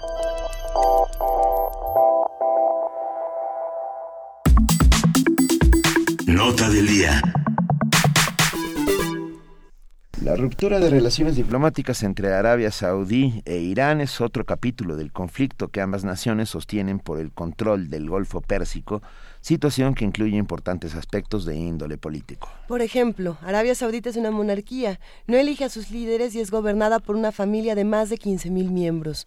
Por su parte, Irán es república islámica, sin descartar tintes religiosos, los árabes son sunitas y los persas chiitas, manifestaciones que han convivido durante siglos. La nación saudí, junto con Bahrein, promueve y defiende la presencia de Estados Unidos en el Golfo Pérsico, mientras que los iraníes favorecen la alianza fundamental con Rusia y en con China. El motivo de la pugna es maniobrar a diferentes niveles las políticas de explotación del petróleo en el Golfo y hacerse del control y tener dominio militar, particularmente en el estrecho de Hormuz, punto de salida del petróleo al sureste asiático, Océano Índico y otras partes del orbe. Esta mañana el doctor Moisés Garduño García, profesor de tiempo completo adscrito al Centro de Relaciones Internacionales de la Facultad de Ciencias Políticas y Sociales de la UNAM, nos explica cuáles son las implicaciones políticas de este histórico conflicto.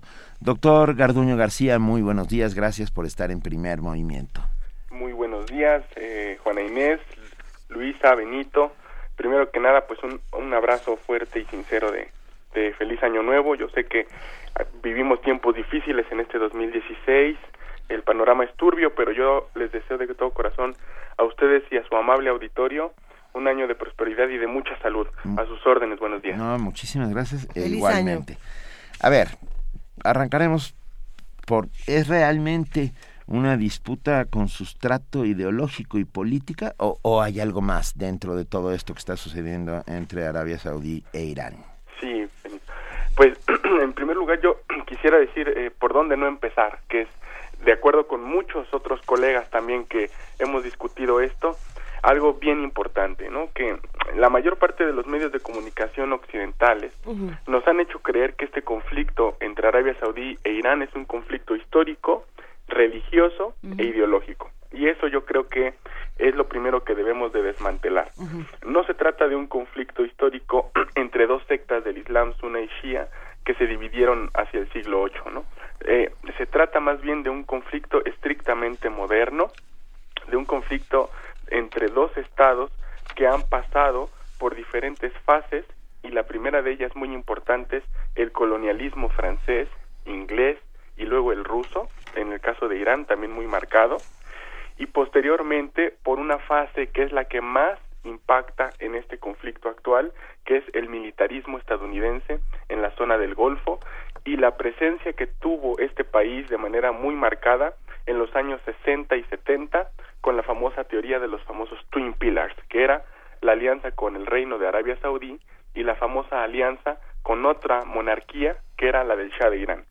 Esto es fundamental para entender la estabilidad política, económica y energética que tenía Estados Unidos en los años 60, con un interregnum por ahí en la crisis del petróleo de, del 73 y luego este el fin de esa política con la revolución islámica de Irán. Ese es un parteaguas. Y luego el poscolonialismo que las élites que gobiernan estos estados, eh, digamos, heredan, que es impulsado obviamente por la herencia colonial y eh, política que van a tener por ahí los países de la región. En el caso particular del Golfo Pérsico, la influencia que va a seguir manteniendo Estados Unidos en Arabia Saudí, porque es el mayor comprador de las armas de la región que eh, eh, eh, realiza Estados Unidos, en Bahrein, porque Bahrein es la sede de la quinta flota naval estadounidense en la zona del Golfo Pérsico, y otros países como Kuwait y por supuesto como Irak, que fue invadido en el año 2003.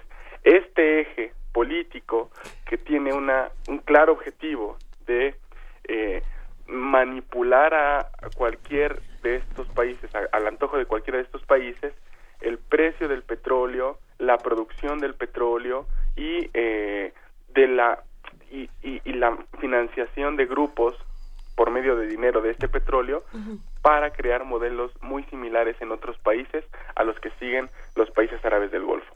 Esta parte se contrapone directamente con el modelo iraní a partir de 1979, la llegada de Khomeini al poder como líder supremo y el establecimiento de la República Islámica, que en principio va a tener un apoyo importante por ahí de Siria y luego también de eh, la Unión Soviética, hoy en día Rusia, y en parte por los chinos también, que son los, unos de los principales socios comerciales de Irán y que pues justamente lo hacen por este lado, porque Irán es el segundo productor de petróleo después de Arabia Saudí. Este es el marco, digamos, eh, geopolítico por el medio del cual se da este conflicto y que nos lleva a entender una pugna entre Arabia Saudí e Irán y no entre sunitas y chiitas por eh, ser la mayor potencia regional de esta zona. A, ver, tal vez una de las preguntas claves, Moisés Garduño, será por qué ha persistido durante tantos años el conflicto. También tiene que ver con el hecho de la monarquía contra la República Islámica. Sí, de hecho, las famosas eh, manifestaciones de esta pugna entre Arabia Saudí e Irán tienen que ver con el modelo político que, que, que, impulsan en otros países de la región. Y hay guerras famosas proxies, ¿no? Hay guerras proxies donde los grupos, eh, digamos, pagados por Arabia Saudí emulan, eh, pues no tanto una monarquía, pero sí un tipo de gobierno basado en la interpretación política e ideológica que tiene el wahabismo ahí en Arabia Saudí y que pues prácticamente dependería de las decisiones de, de, de Riyadh. Y en el caso de eh, Irán, lo mismo harían para tratar de emular políticas del Velayat del Fakir, que es el sistema que predomina ahora en Irán, y que esto lo hacen también por medio de financiamiento de otros grupos. Vamos a poner ejemplos para que esto quede mucho más claro. Hablaba yo de las guerras proxy. Son, hay dos escenarios, particularmente ahora, que demuestran esto fehacientemente. Uno es la, la guerra en Yemen, eh, y la otra es la guerra en Siria, ¿no? que es la más evidente eh, en, en, tiempos eh, contemporáneos. En Yemen hay grupos, diversas facciones políticas queriendo llenar el vacío de poder que dejó eh, el presidente Saleh cuando, cuando es derrocado por una turba eh, muy grande de, manifestantes en el marco de las revoluciones árabes. Y estos grupos que están tratando de llenar ese poder reciben dinero tanto de Irán como de Arabia Saudí para que a través de las armas traten de eh, instaurar un gobierno favorable a cualquiera de los dos regímenes. En el caso de Siria también es muy evidente con los Pasdarán iraníes apoyando al gobierno de Bashar al-Assad y el caso del Frente al-Nusra y otros pequeños eh, grupos eh, extremistas financiados también desde Arabia Saudí que tratan de derrocar a Bashar al-Assad. Esto justamente no para llenar el vacío de poder que está dejando Assad, porque todavía sigue ahí, apoyado también por Rusia, sino para tratar de desestabilizar y crear escenarios futuros para tratar de implementar estados o regímenes que traten de dar cuentas hacia Arabia Saudí y no hacia eh, Irán y Rusia como lo están haciendo actualmente la familia Alawi en Siria, ¿no? Es es un es un resumen escueto de esta pugna política ideológica, pero sí nos ayuda mucho a entender que hay manifesta que la, la guerra o la la guerra mediática y la pugna entre Arabia Saudí e Irán tiene diversas manifestaciones en otras en otros países de la región a través de grupos financiados. ¿Y cómo entra Turquía? Porque Turquía, eh, digamos, se acaba de subir un poco al conflicto, ¿no? Eh, eh, acaba de tomar partido por Arabia Saudita, o, por lo menos eso, eso parece. Sí, aquí esta es una muestra muy importante de cómo no podemos medir los conflictos por tintes religiosos, sino por tintes políticos. Turquía, que es un país islamista también, ha em, tenido por mucho tiempo eh, un gobierno, digamos, basado por un partido de base islámica que es el PJD, del cual pues viene el, el eh, Erdogan, ¿no? Em, que ha sido, pues, digamos, el principal representante del partido, antes primer ministro de Turquía. Turquía entra al, al conflicto al lado de eh, Arabia Saudí por el simple hecho de que no interesa a Turquía un gobierno sirio pro-iraní, pro-ruso, porque esto mina la, la, digamos, la influencia que pueda tener Turquía como potencia regional también en la región, en, la región del Medio Oriente. Es decir, eh, cuando nosotros pudiéramos pensar que Arabia Saudí y Turquía pudieran pelear por esta eh, figura en la región, pues como está eh, Irán en una posición fortalecida por el pacto nuclear que ahora tiene con Estados Unidos, y con el respaldo que tiene con Rusia en una política exterior sumamente versátil, pragmática y muy exitosa del gobierno actual de Rouhani, entonces vemos por esta por este posicionamiento una alianza pragmática con Arabia Saudí, cuya ideología wahabita no tiene absolutamente nada que ver con la ideología política del PJD, ¿no? Y esta es otra otra evidencia. Eh, y, y entra por razones políticas y estratégicas, ¿no? Eh, ahora bien, yo tengo la, la hipótesis de, de que estos escándalos, esta ruptura de relaciones que hay entre Arabia Saudí e Irán, esta maniobra desafiante de Turquía al derribar un avión ruso en medio del conflicto sirio, pues tiene una explicación de carácter de política interna para los países que están participando en este conflicto. Mientras haya una crisis externa como la que estamos viendo en Siria, en el Golfo, con Rusia, estos países, al menos en sus alas duras y más conservadoras al interior de sus regímenes políticos, pueden justificar las políticas de represión y las políticas también de, eh, digamos, de censura y de seguridad que han mantenido durante tanto tiempo a cada uno de estos regímenes políticos. Si lo vemos así como nos lo están planteando eh, eh, la, la situación internacional y ahora ustedes con la entrevista, Turquía, Arabia Saudí e Irán tienen una base fundamental en el poder que es el ejército, es el poderío militar en ambos, en, en, los tres países. En el caso de Arabia Saudí, por la extensa compra de armas que ha hecho, 60 mil millones de dólares desde de armas estadounidenses, los pasarán en el caso de Irán y el histórico papel del ejército turco en, eh, en la República desde tiempos de Mustafa Kemal Atatürk, ¿no? Entonces, esto es evidente y no tanto eh, el papel de la religión. Ahí entra otra cosa interesante. En el principio de esta conversación decíamos, bueno, no es un conflicto histórico y no es un conflicto religioso, que es lo que se mantiene, ¿no? Eh, y sin embargo los medios lo han manejado de esta manera durante ya mucho tiempo, durante muchos años y, y quizá hay muchos que se están viendo beneficiados de que se maneje como un conflicto religioso y como un conflicto histórico. ¿Quiénes son los que se ven beneficiados? Y no sé por qué, por qué hablar de Siria y no hablar de Yemen. Eh, ¿Cómo es que los medios tendrían que manejar este tipo de noticias? Muchas gracias por esa pregunta porque eh, la, mayor, la tendencia en la mayor parte de los medios de comunicación hoy en día es una tendencia en donde lo que se proyecte, lo que se difunda, tiene que ser amarillismo o tiene que ser eh, victimización. Y un complejo conflicto como el que está ocurriendo en Medio Oriente, con tantos tintes políticos, económicos, como los que acabamos de mencionar, los intereses en Siria, los precios del petróleo, el posicionamiento como potencia regional, es muy difícil de explicar en un clip de dos minutos, que es el que siempre le dan, aunque aparezca en primera plana, siempre le dan a los entrevistadores y, entrevistados dos o tres minutos. No es el caso. No, es, el caso. no es el caso. Exactamente, no, exactamente. Y esa es la importancia de poder pensar y reflexionar nuestra cotidianidad a partir de una discusión y de puntos encontrados que muchas veces nutren las, las posiciones de las personas que están debatiendo el asunto. Y entonces, como hay muy poco tiempo y, la, y los medios en, en general quieren vender, es muy fácil representar en blancos y negros. Y los blancos y negros se representan muy fácilmente con discursos sectarios.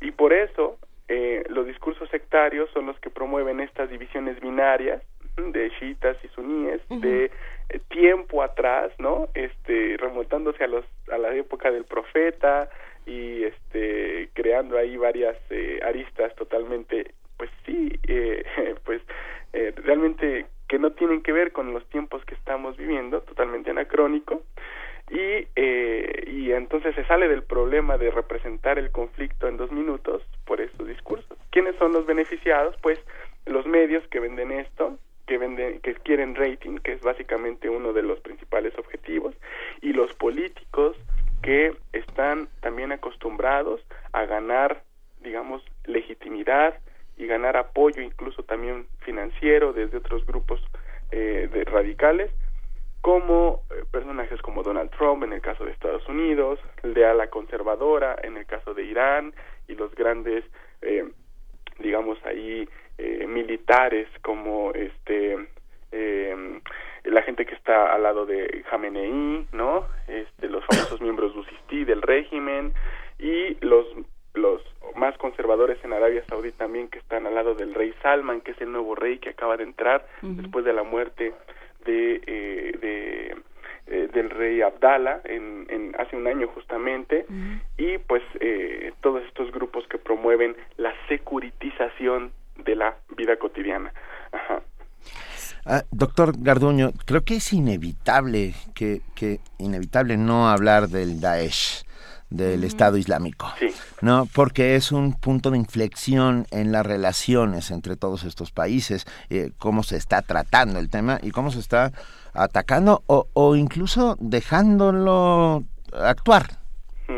Ah, ¿Qué podemos decir al respecto? Exactamente, ese es otro ejemplo también de el, eh, digamos, del discurso sectario. Em, el discurso de Daesh es un discurso muy cercano al discurso de eh, organizaciones como el Ku Klux Klan, por ejemplo, en Estados Unidos, eh, y de otras sectas totalmente, eh, digamos, retadoras y, y, que funcionan un poco con la, con la teoría de Huntington del choque de civilizaciones. ¿no?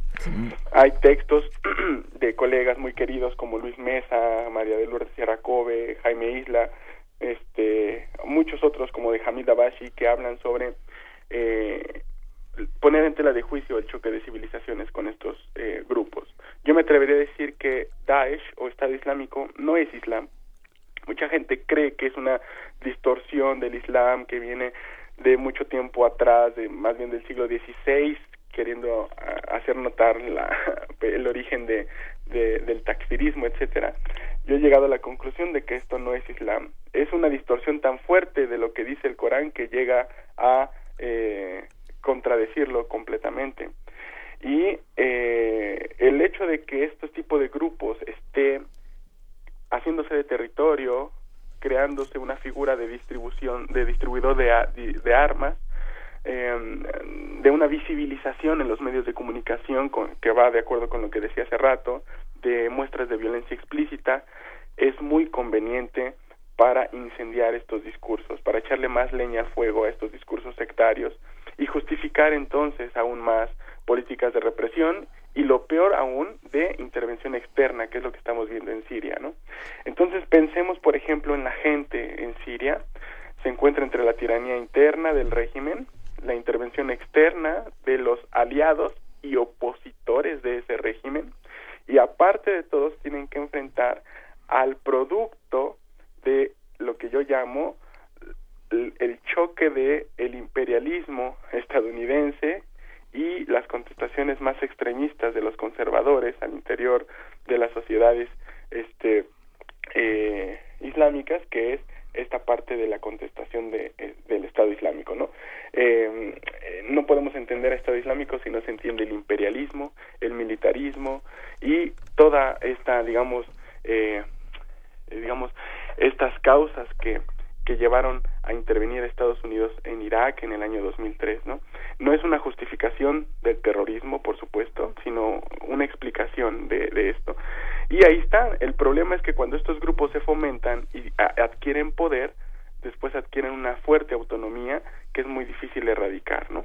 Y este es, es algo muy, muy conveniente para estos eh, políticos que les gusta el discurso sectario y la confrontación binaria entre buenos y malos, unas y shias, este, occidentales contra orientales, en una versión totalmente romántica y peligrosa de, del Oriente Medio, ¿no? Porque, pues, eh, perdón por extenderme, pero esto, también lleva a una consecuencia muy drástica que es la islamofobia.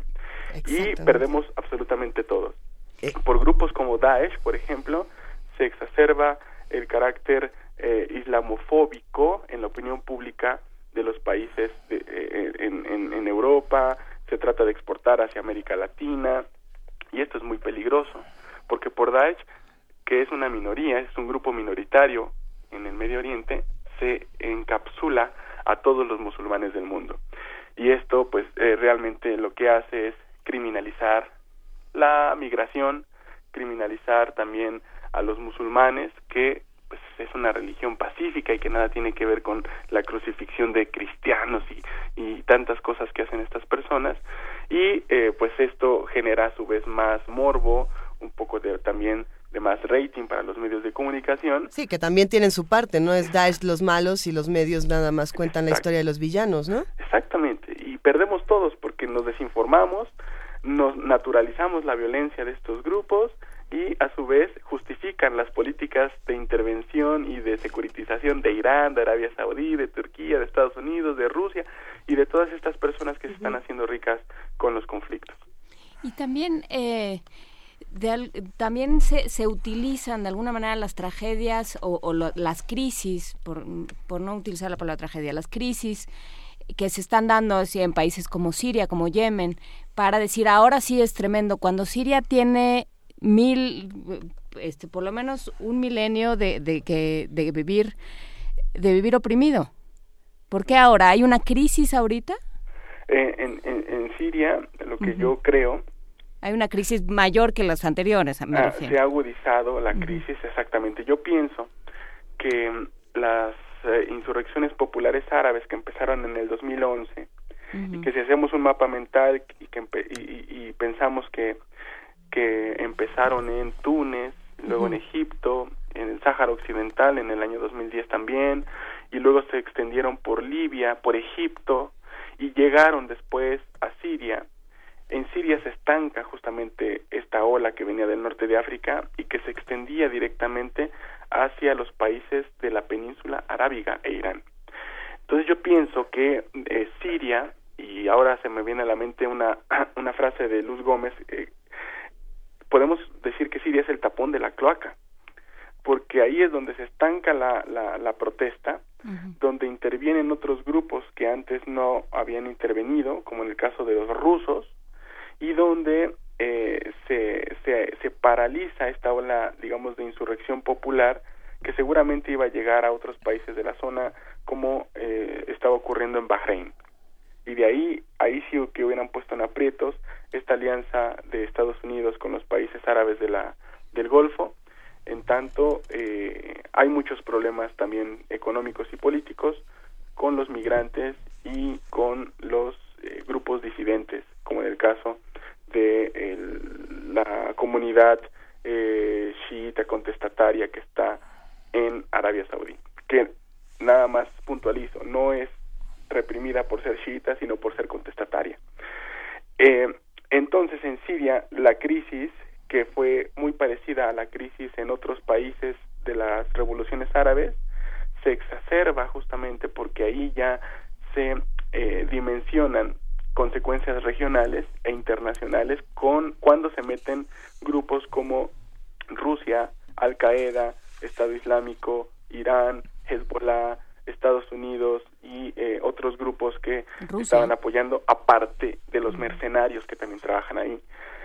Entonces, pues eh, esto es muy duro porque la, la crisis que vive Siria es una de las crisis más fuertes en la época contemporánea. 250 mil personas han perdido la vida.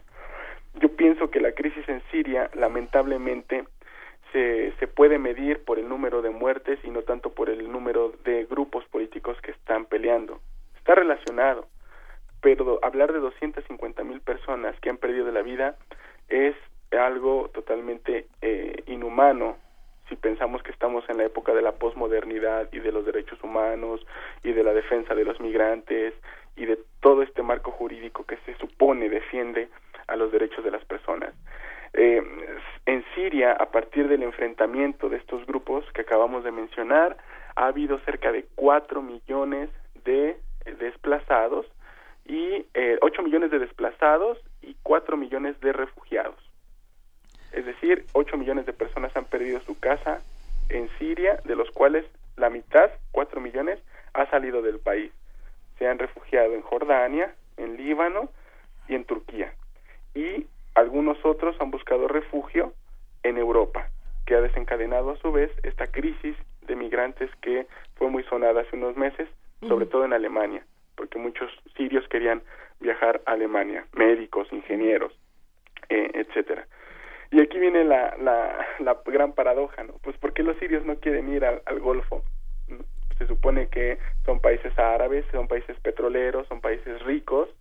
El punto es que los países árabes no han hecho planes para recibir a los sirios. Son partícipes de la crisis en Siria, pero en cuestiones humanitarias cierran las puertas.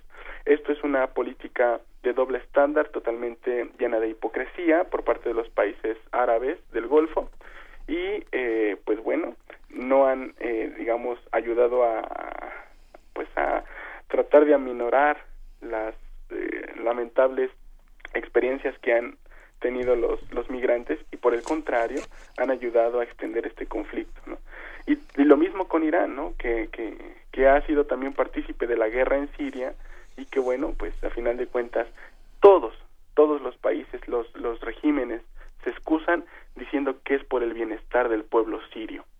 Y en la materialidad lo que tenemos es que el pueblo sirio, este pueblo complejo, diverso, etcétera, está experimentando una de las peores crisis humanitarias de su historia. Ah, sí, me quedé pensando en toda en la zona eh, donde de alguna otra manera las democracias con alguna excepción brillan por su ausencia, ¿no? Sí, eh, de hecho eh, se dice por ahí también de que la única democracia en el Medio Oriente es Israel. Yo lo pongo mucho eso en tela de juicio porque pues el régimen político de Israel sobre todo clama por ser reconocido como un estado judío y pues en Israel Palestina ocupada no viven solamente judíos, ¿no? Eh, es decir, como una categoría étnica, no como categoría religiosa.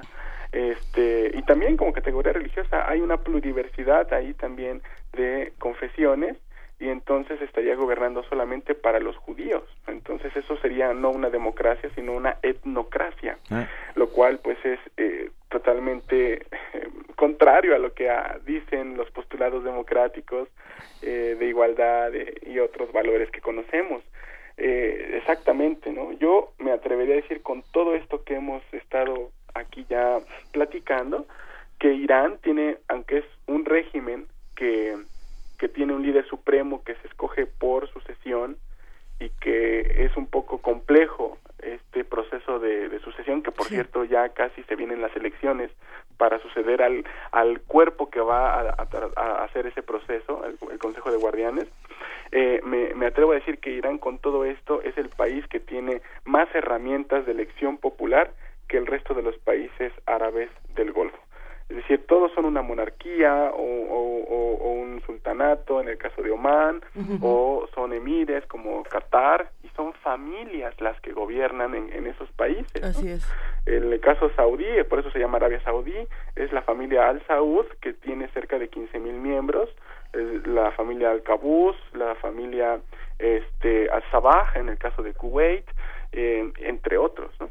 Y el, eh, esas familias pues han monopolizado todos los recursos de poder de sus estados. Por eso son muy ricos y por eso tienen a Al Jazeera en el caso de Qatar que es la cadena de noticias con más visibilidad en todo el mundo desde desde el mundo árabe y que pertenece a una isla de no más de dos millones de habitantes.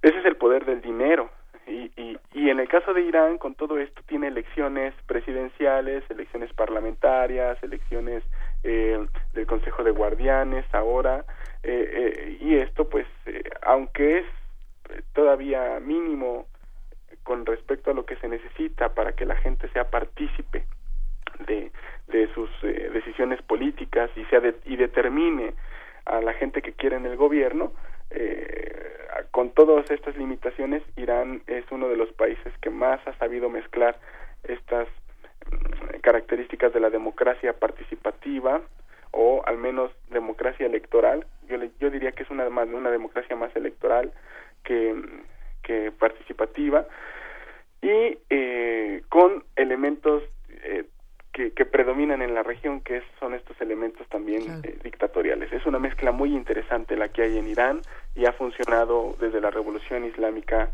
hasta hoy con sus deficiencias, con sus diferentes grupos políticos, sus diferentes posiciones también, eh, y, y, con sus protestas que también han tenido que, que lidiar Irán en el caso del 2009, ¿no? Eh, con el famoso movimiento verde.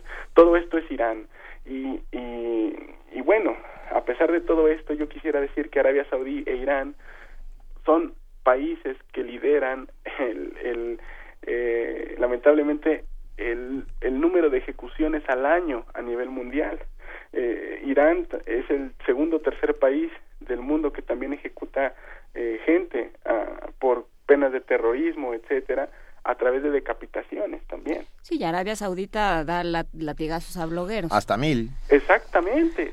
Y, Arabia Saudí lo hace, digamos, casi sistemáticamente. Bueno, ya es ley. En el 2014 se establece la ley antiterrorista y entonces acusan de terrorismo a cualquier persona que atente o ponga en tela de juicio la legitimidad de la familia al Saud, que fue lo que le pasó al Sheikh Nimr y a otros tantos este, activistas en Arabia Saudí que no han luchado por otra cosa más que por una eh, dignidad de, eh, de, la vida cotidiana, derecho de las mujeres que puedan manejar, que puedan votar, que ahora ya han tenido un, avance, que no se los han regalado, ellas la, lo han ganado al interior de Arabia Saudí, pero todavía falta mucho, mucho trecho que, que recorrer. Y, y, hay que seguir, digamos, eh, monitoreando todo esto, porque a pesar de que son dos países que mutuamente se descalifican, se satanizan, ahora han roto relaciones, eh, y no sabemos qué otra cosa puede pasar en una escalada, ambos son países que en la práctica funcionan muy parecido, funcionan de manera muy, muy parecida. Doctor Moisés Garduño García, profesor de tiempo completo adscrito al Centro de Relaciones Internacionales de la Facultad de Ciencias Políticas y Sociales de la UNAM. Muchísimas gracias. Hablemos pronto, ¿no? Hablemos de lo que entendemos por democracia, libertad, eh, regímenes... Igualdad de género. Igualdad de género. ¿Cómo, cómo se ve el mundo desde Al Jazeera? También estaría sí, excelente. Yo estoy totalmente abierto y agradecido con ustedes por el tiempo y por el, el espacio de discusión podemos abrir una, una, una sesión de Islam y modernidad, por ejemplo, que para debatir derechos humanos, democracia, equidad de género y las perspectivas de, del Islam, las diferentes perspectivas del Islam que hay con respecto a esto y, y seguir viendo qué tan compatible es o no este nuestro estilo de vida y nuestra cotidianidad con la practicidad y el estilo de vida de eh, nuestros eh, digamos, ahí... Eh, vecinos en el mundo. Vecinos en el mundo, exactamente. Venga. Muchísimas gracias. Un enorme abrazo, nos veremos muy, muy pronto. Un abrazo muy fuerte, feliz año nuevamente y gracias por todo. Gracias, feliz gracias. gracias. Primer movimiento. Donde la raza habla. Excelente conversación la que acabamos de tener con el doctor Moisés Garduño García. Eh, pues sí, es un, eh, es un tema muy complejo y que vamos a tener que seguir discutiendo. Pero fue aclarándose. Bastante. Y fue impresionante. Digo, perdón, yo, yo me estoy enterando de cosas que no sabía. Bueno, y, seguiremos enterándonos, para eso estamos aquí en Primer Movimiento del Mundo desde la universidad. Gracias a todos los que nos han escrito, a todos los que nos han llamado. Eh, vamos a ir compartiendo con ustedes un poco de lo que nos dicen, de lo que nos han comentado. Y, sí, bueno, el, el, asunto con temas como estos es, es informarnos, no, arrojarnos a, la primera historia que nos cuentan los medios. Así es. Y no pensar que tiene una solución sencilla, ni una explicación sencilla, como tampoco lo tenía el, el caso de las sufragistas, ¿no? Creo que ya está en la línea Guadalupe Ferrer. ¿Cómo estás, Guadalupe Ferrer? Buenos Hola, Juana, Inés, ¿cómo están? Eh, ¿Eh? Feliz año. Feliz año, Guadalupe, un abrazote. Queridísima Guadalupe Ferrer, directora de la Filmoteca de la UNAM, como siempre un gusto hablar contigo. Buenos días. Buenos días, buenos días. Oye, pero sí, ¿eh? me sumo. Qué interesantísima conversación. Estuvo bueno. Qué bien estuvo. ¿eh? Y pues sí, ahora yo lo que quería era traer a colación que a mediados del mes pasado se estrenó en salas comerciales de la Ciudad de México una película inglesa titulada en español Las sufragistas. Espero que a lo mejor alguno de ustedes la vio. Todavía no, yo todavía no. Ah, pues vaya. Pero Juana Inés ya la... Ya, yo la vi y la vi el día que, que sucedieron los los eventos en París y entonces lo que eh, pensar en, en cómo se defienden las causas a la luz de París y a la luz de esa película es un ejercicio interesante. No sé qué opines, Guadalupe. No, no, estoy segura, estoy segura. Yo eh, quiero, porque así me parece correcto, hacer mención de su directora, que es Sara Gabron, de la escritora, que es Abby Morgan, porque los autores son importantísimos y que su reparto es muy interesante. Está eh, encabezado por Carrie Mulligan, si se acuerdan ustedes, la actriz del Gran Gatsby, de la última versión, por Elena Bohan Carter, que es la predilectísima de Tim Burton. Pues nada más se casó con ella, ¿no? le caía bien. le caía bien, le pareció buena actriz. Exacto. y, aparece brevemente Meryl Streep. Eh, bueno, un poco como dice Juana, el asunto tratado por la película, la lucha a principios del siglo XX por el derecho al voto de la mujer en Gran Bretaña, que dicho sea de paso también se daba en otras partes del mundo, es muy importante. Y más desde el enfoque de la cinta que rescata al grupo de mujeres que por no obtener respuesta a su ya larga lucha pacífica, pero larga de verdad, optó por la acción directa, es decir, la manifestación de sus demandas con protestas violentas que implicaban ataque a fachadas de aparadores de tiendas, a la colocación de explosivos y que se manifiesta de su manera más radical y directa poniendo una bomba en la mansión que estaba por recién estrenar Lloyd George, este hombre importantísimo en la historia de la política inglesa, que fue ministro de Hacienda en ese momento, y después fue primer ministro durante muchos años del Reino Unido. Nomás en el interregno, o sea, nomás en el, en el periodo entre guerras. Exactamente, exactamente, y es a quien se le atribuye de hecho toda la, la política del estado de bienestar inglés, o por lo menos muchos de sus elementos, ¿no? La película es muy, muy buena, si lo compartes conmigo, a ver Juan, ahorita me dices, conmueve, informa, y da cuenta una vez más de que el papel del buen cine, que por cierto es lo que me quiero yo decir aquí, con tema histórico, se convierte en un conductor de memoria para reconocernos a través de él en este nuestro presente. ¿O ¿A qué voy? En el artículo titulado Las muertas no votan de la revista semanal del periódico español El País del domingo 20 de diciembre, Laura Ríos reseña que el estreno de la película en Londres en el pasado mes de octubre fue sorprendido cuando un grupo de mujeres inglesas pertenecientes a la, a la organización Sister Oncot se turbaron en la alfombra roja al grito de las mujeres muertas no pueden votar denunciando, entre otras cosas, la muerte de 111 mujeres asesinadas por hombres en el Reino Unido durante el año que acaba de terminar, y también los recortes gubernamentales que han acabado con los refugios especializados para víctimas de violencia machista y con la ayuda legal a estas víctimas. Si bien la película desde el punto de vista de esta organización deja de lado algunos asuntos como presencia de mujeres hindús o de ascendencia africana, en la lucha sufragista, esta cinta dio pie a una protesta contra hechos del presente, en donde se advierte por parte de un representante del grupo, protestamos contra la idea de que se mire con nostalgia la pelea por los derechos de las mujeres como si ya la hubiéramos ganado. La lucha dista mucho de estar acabada. Y la actriz Elena Bohan Carter, entrevistada en este preestreno ante estos eventos, declaró me alegro de que nuestra película haya servido para algo. Eso es exactamente para lo que está.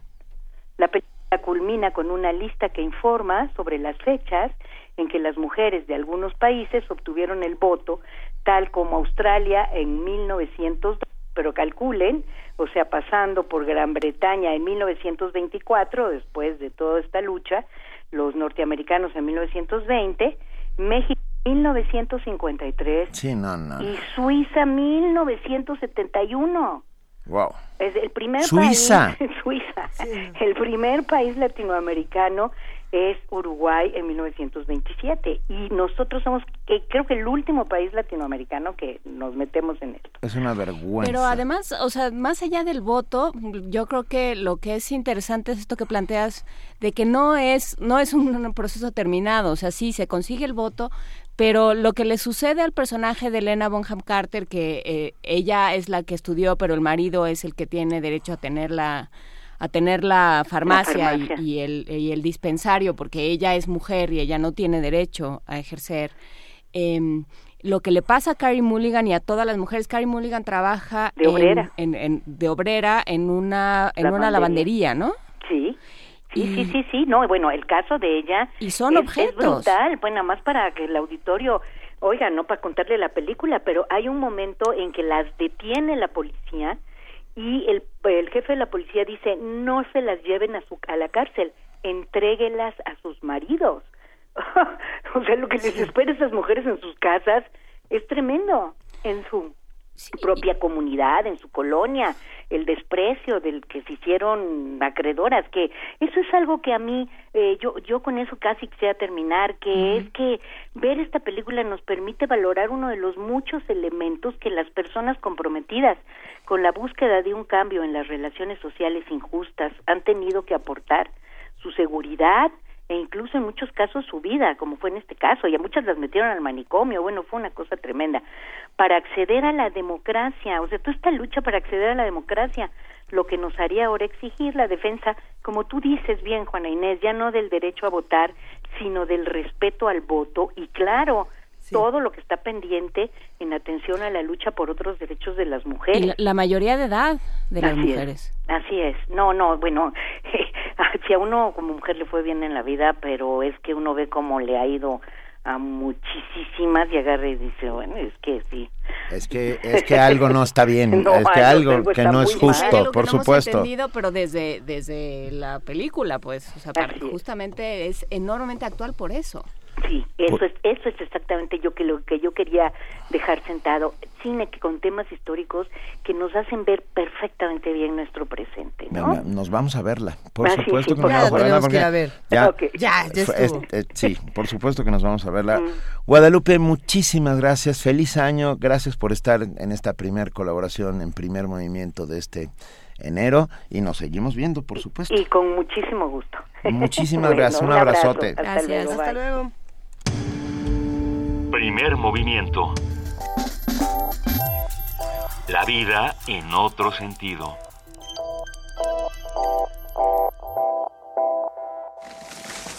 Deforestación. Escasez del agua. Consumismo. La tierra es nuestro hogar. ¿Sabes qué hacer para cuidarla?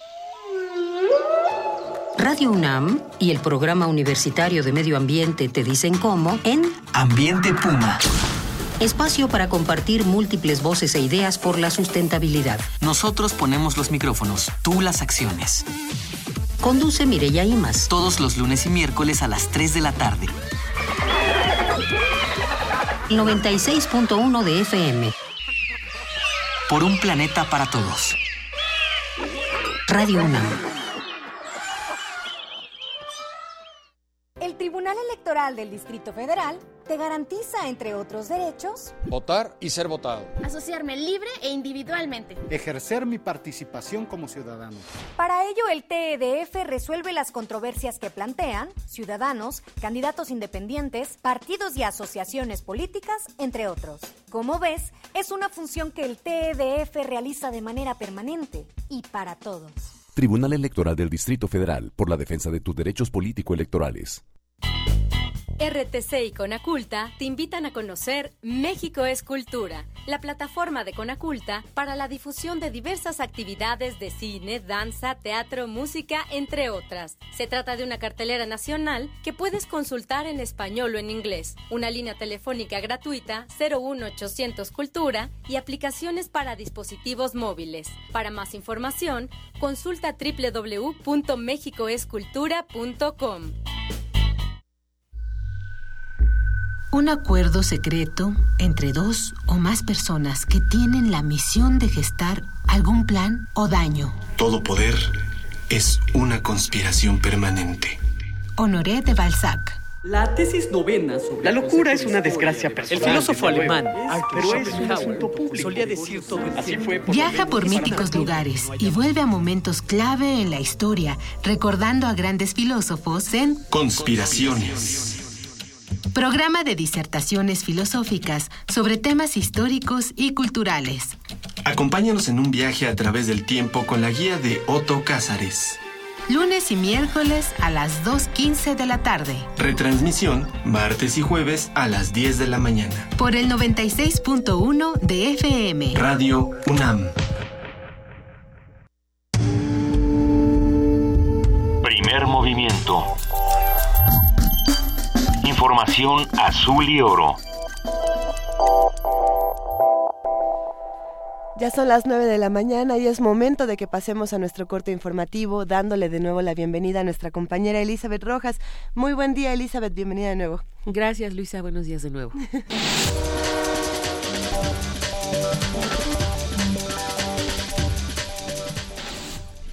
Elementos de la Policía Federal detuvieron en Cuerámaro, Guanajuato, a Ignacio Montes León, presunto integrante del cártel del Golfo y quien era buscado por el Servicio de Inmigración y Control de Aduanas en Estados Unidos.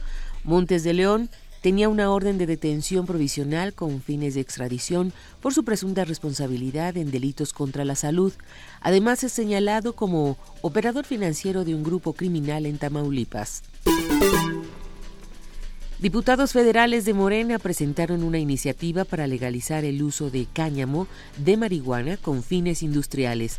Rocío Nale, Beatriz Esquivel y Norma Xochitl Hernández aseguraron que la explotación de la variedad de marihuana llamada cáñamo aportará beneficios económicos y sociales. La iniciativa busca reformar los artículos 234, 235 y 237 de la Ley General de Salud, además de cambiar el artículo 198 del Código Penal Federal. La Comisión Federal para la Protección contra Riesgos Sanitarios sería la encargada de regular el uso del cáñamo y sus derivados. Finalmente, los diputados afirmaron que el cáñamo no contiene la cantidad suficiente de psicoactivos para presentar riesgos como estupefaciente. Luego de la polémica que ha causado el monto que pagará el gobierno del Distrito Federal a la empresa Autotraffic por el servicio de fotomultas, la Secretaría de Seguridad Pública anunció que modificará el contrato para establecer los pagos mínimo y máximo. El secretario de Seguridad Pública, Irán Almeida, aseguró que los montos serán dados a conocer este sábado. También dijo que se mantendrá el esquema que otorga el 46% de lo recaudado a Autotraffic. El contrato estipula que la cantidad de fotomultas mínima por mes por mes será de 150 mil. El gobierno de la ciudad pagará a Autotraffic 173 millones 856 mil 310 pesos por el servicio que terminará en 2017. En información internacional, la FAO informa que los precios de los alimentos disminuyeron por cuarto año consecutivo en 2015.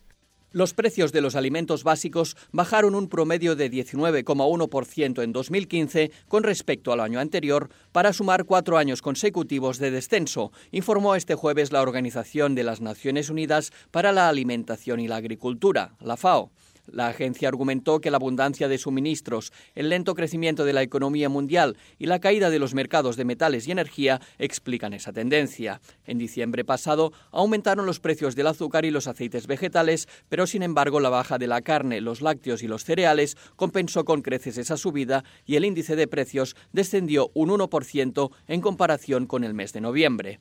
Según la FAO, en la última parte de 2015 se intensificó la competencia de las exportaciones entre los productores de maíz y las expectativas de mayores suministros de trigo a los mercados mundiales luego de que Argentina eliminara los impuestos a la exportación.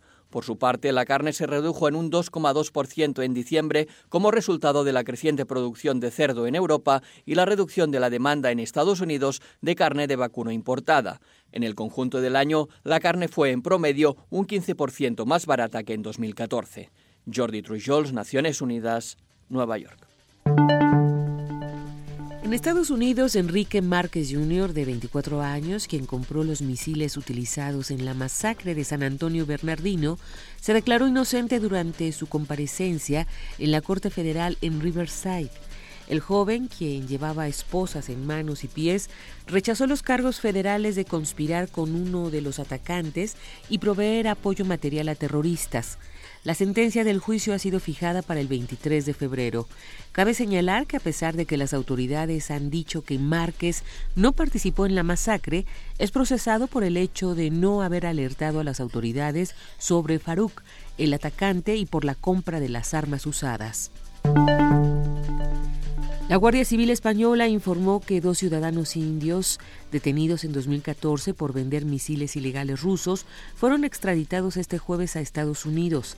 Señalaron que los dos extraditados, junto con otros dos pakistaníes, también entregados a las autoridades norteamericanas, ofrecían misiles Iglas tierra-aire de fabricación rusa desde Barcelona, teniendo a grupos paramilitares entre sus compradores. Entre los delitos que la Fiscalía de Nueva York les ha imputado se encuentran el de conspiración para distribuir narcóticos, financiación de organizaciones terroristas y tráfico ilícito de armas. La ONU reitera su alarma sobre el peligro del fenómeno El Niño en el mundo. El coordinador humanitario de la ONU, Stephen O'Brien, subrayó hoy los efectos devastadores que el fenómeno meteorológico El Niño está teniendo en distintas regiones del planeta y pidió acciones urgentes para mitigarlos. En una reunión informativa para reiterar la alarma sobre el fenómeno y recabar una respuesta colectiva al sufrimiento que causa, el alto funcionario hizo un llamado a la acción. Si actuamos ahora, salvaremos a muchas personas y sus medios de vida y evitaremos emergencias humanitarias más graves. En algunas regiones, millones de personas ya experimentan inseguridad alimentaria causada por las sequías relacionadas con el niño. En otras partes del mundo, contamos con un margen muy reducido para prepararnos para lo que sabemos ocurrirá dentro de unos meses, dijo el responsable de OCHA. O'Brien añadió que la fortaleza del episodio actual ha puesto al mundo en un curso desconocido y que aunque el fenómeno no es un resultado del cambio climático, su ocurrencia en un clima que ha cambiado significa que su impacto es menos predecible. Mencionó que Honduras, Guatemala, El Salvador y Haití son particularmente vulnerables porque las lluvias que registraron entre marzo y septiembre del año pasado, inferiores al promedio, provocaron pérdidas significantes de cosechas y la necesidad de proveer ayuda alimentaria a millones de personas. Jorge Millares, Naciones Unidas, Nueva York.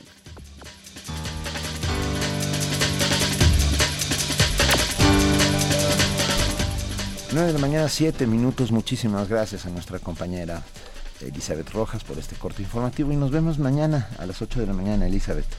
Hasta mañana, buenos días. Gracias.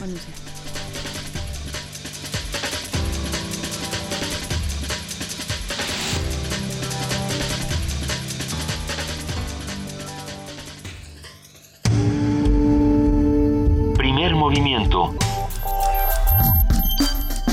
Donde todos rugen, el puma ronronea.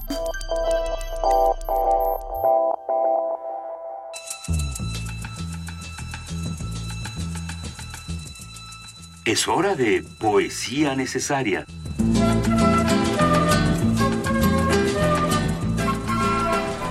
Y es hora de poesía necesaria. Y le toca a Luisa Iglesias que, que escogió un poema de un genio. Desde mi punto de vista, un genio. Sin duda es un genio Pierpaolo Pasolini que se ha manifestado en la poesía, se ha manifestado en el cine, se ha manifestado en las letras de muchas maneras distintas. Y este poema llamado El llanto de la excavadora, segunda parte, eh, esperemos que lo disfruten tanto como lo disfrutamos nosotros. Eh, es desolador y a la vez bello como las barriadas romanas. Pobre como un gato del Coliseo, vivía en una barriada hecha de cal y tolvaneras, alejada de la ciudad y del campo. Viajaba cada día en un autobús agonizante, y la ida y el retorno eran un calvario de sudores y de ansias. Largas caminatas bajo el ardiente caligne, largos crepúsculos frente a los papeles amontonados en la mesa, entre las calles de fango, bardas, cachuchas cubiertas de sal y sus cimientos, con trapos por puertas. Pasaban el vendedor de aceitunas y el ropavejero que venían de cualquier otra barriada, con su polvosa mercadería parecida a casa robada, y con la cara cruel de los jóvenes envejecidos por el vicio, de los hijos de madre de dura y hambrienta. Renovado por el mundo nuevo, libre, un resplandor, un hálito que no puedo describir, daba a la realidad humilde y sucia, confusa e inmensa que hormigueaba en la, en la barriada meridional, un sentido de serena piedad. Había en mí una alma que no era solo mía, una pequeña alma crecía en cualquier mundo del confinamiento, nutrida de la alegría de que el alma, aunque no sea amado, todo lo iluminaba este amor, si bien adolescente, heroico y madurado por la experiencia nacida a los pies de la historia.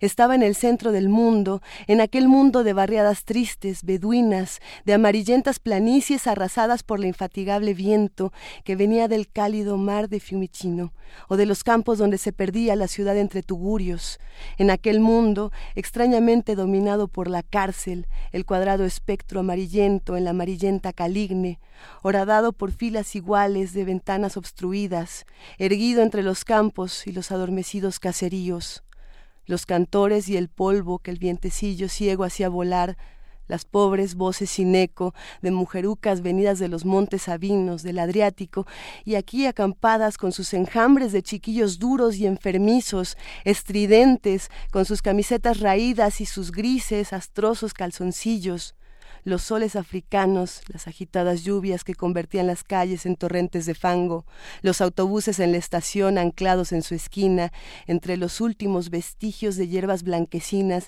y algún ácido, ardiente basurero, era el centro del mundo, como era el centro de mi historia, aquel amor por todo eso, y en esa madurez que por recién nacida era aún amorosa, el porvenir se presentaba claro, era claro, aquel barrio desnudo, bajo el viento, no romano, no meridional, no de trabajadores, era la vida, bajo su sol más actual, vida, y de luz vida, plena en el caos subproletario, descrito en el burdo periódico de nuestra célula. Era la nota roja del vespertino, el hueso de la pura existencia cotidiana, real por ser tan cercana, absoluta por ser, al fin, tan miserablemente humana. Primer movimiento. Escucha la vida con otro sentido.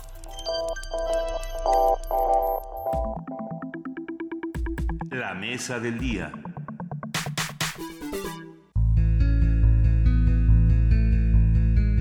A raíz del atentado contra el semanario francés Charlie Hebdo, El 7 de enero de 2015, Francia y otros países libran una batalla en el campo de la opinión sobre la libertad de expresión y los derechos de los medios de comunicación y de la población. Por un lado, están quienes dicen que la libertad de expresión es un derecho humano intrínseco y un pilar de la democracia.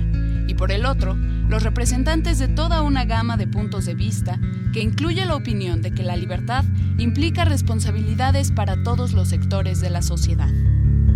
Aunque la sociedad francesa apoyó mayoritariamente el derecho a la libertad de expresión, muchos consideran que Charlie Hebdo ha sobrepasado muchas veces los límites e insultado la fe católica, judía o musulmana con sus dibujos.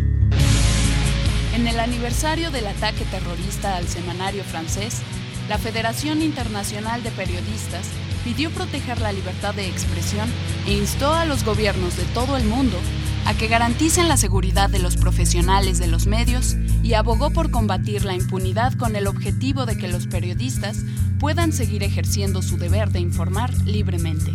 Hoy, la discusión sobre el periodismo, la libertad de expresión y los límites de la misma se vuelve prioritaria, sobre todo si tomamos en cuenta que, sin la presencia de actos terroristas, México fue el país de América Latina más peligroso para la profesión, según el informe anual de Reporteros Sin Fronteras, que registró en total 67 reporteros muertos en el mundo. Hoy platicaremos sobre las implicaciones que el atentado a Charlie Hebdo tuvo en la discusión sobre la libertad de expresión. Hablaremos asimismo sobre la dimensión que cobran estos hechos en un contexto donde el periodismo recibe ataques cotidianos como México.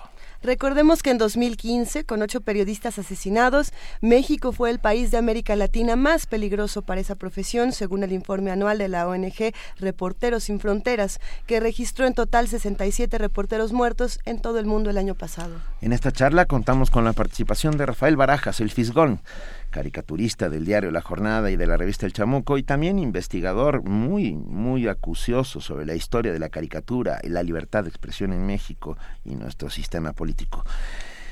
Fisgón, muy buenos días. Muy buenos días, Benito. Muy buenos días, Luisa. Muy buenos días, Pana Inés. Muchas gracias por invitar. No, hombre, estamos encantados de que estés esta mañana con nosotros. A ver, eh, empecemos por el principio. Tú, tú, es otro el periodismo, o por lo menos también la caricatura, después de Charlie Hebdo? Mira, no, eh, yo estoy convencido que entre otras cosas eh, la libertad de expresión es también una costumbre. Uno se acostumbra a expresarse con libertad o uno se acostumbra a trabajar con la censura. Y estas y las costumbres en general son muy difíciles de cambiar. Y esta es particularmente difícil de cambiar.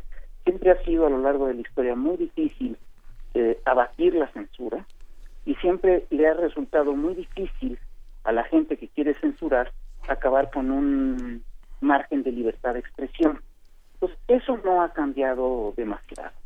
Eh, sí ha cambiado, creo yo, la eh, percepción que tienen los comunicadores alrededor de lo que es el peligro de la profesión, los peligros intrínsecos de la profesión y también por supuesto, la, la, la, eh, eh, la, la, percepción que existe en la opinión pública alrededor de lo que son los grupos fundamentalistas, es decir, otra vez se ha puesto sobre, eh, digamos, sobre la mesa de discusión lo que implica lo que implica el debate entre lo que es este debate, este digamos este juego, este juego entre lo que es la libertad de expresión y lo que es y lo que son los límites del respeto a los credos ajenos.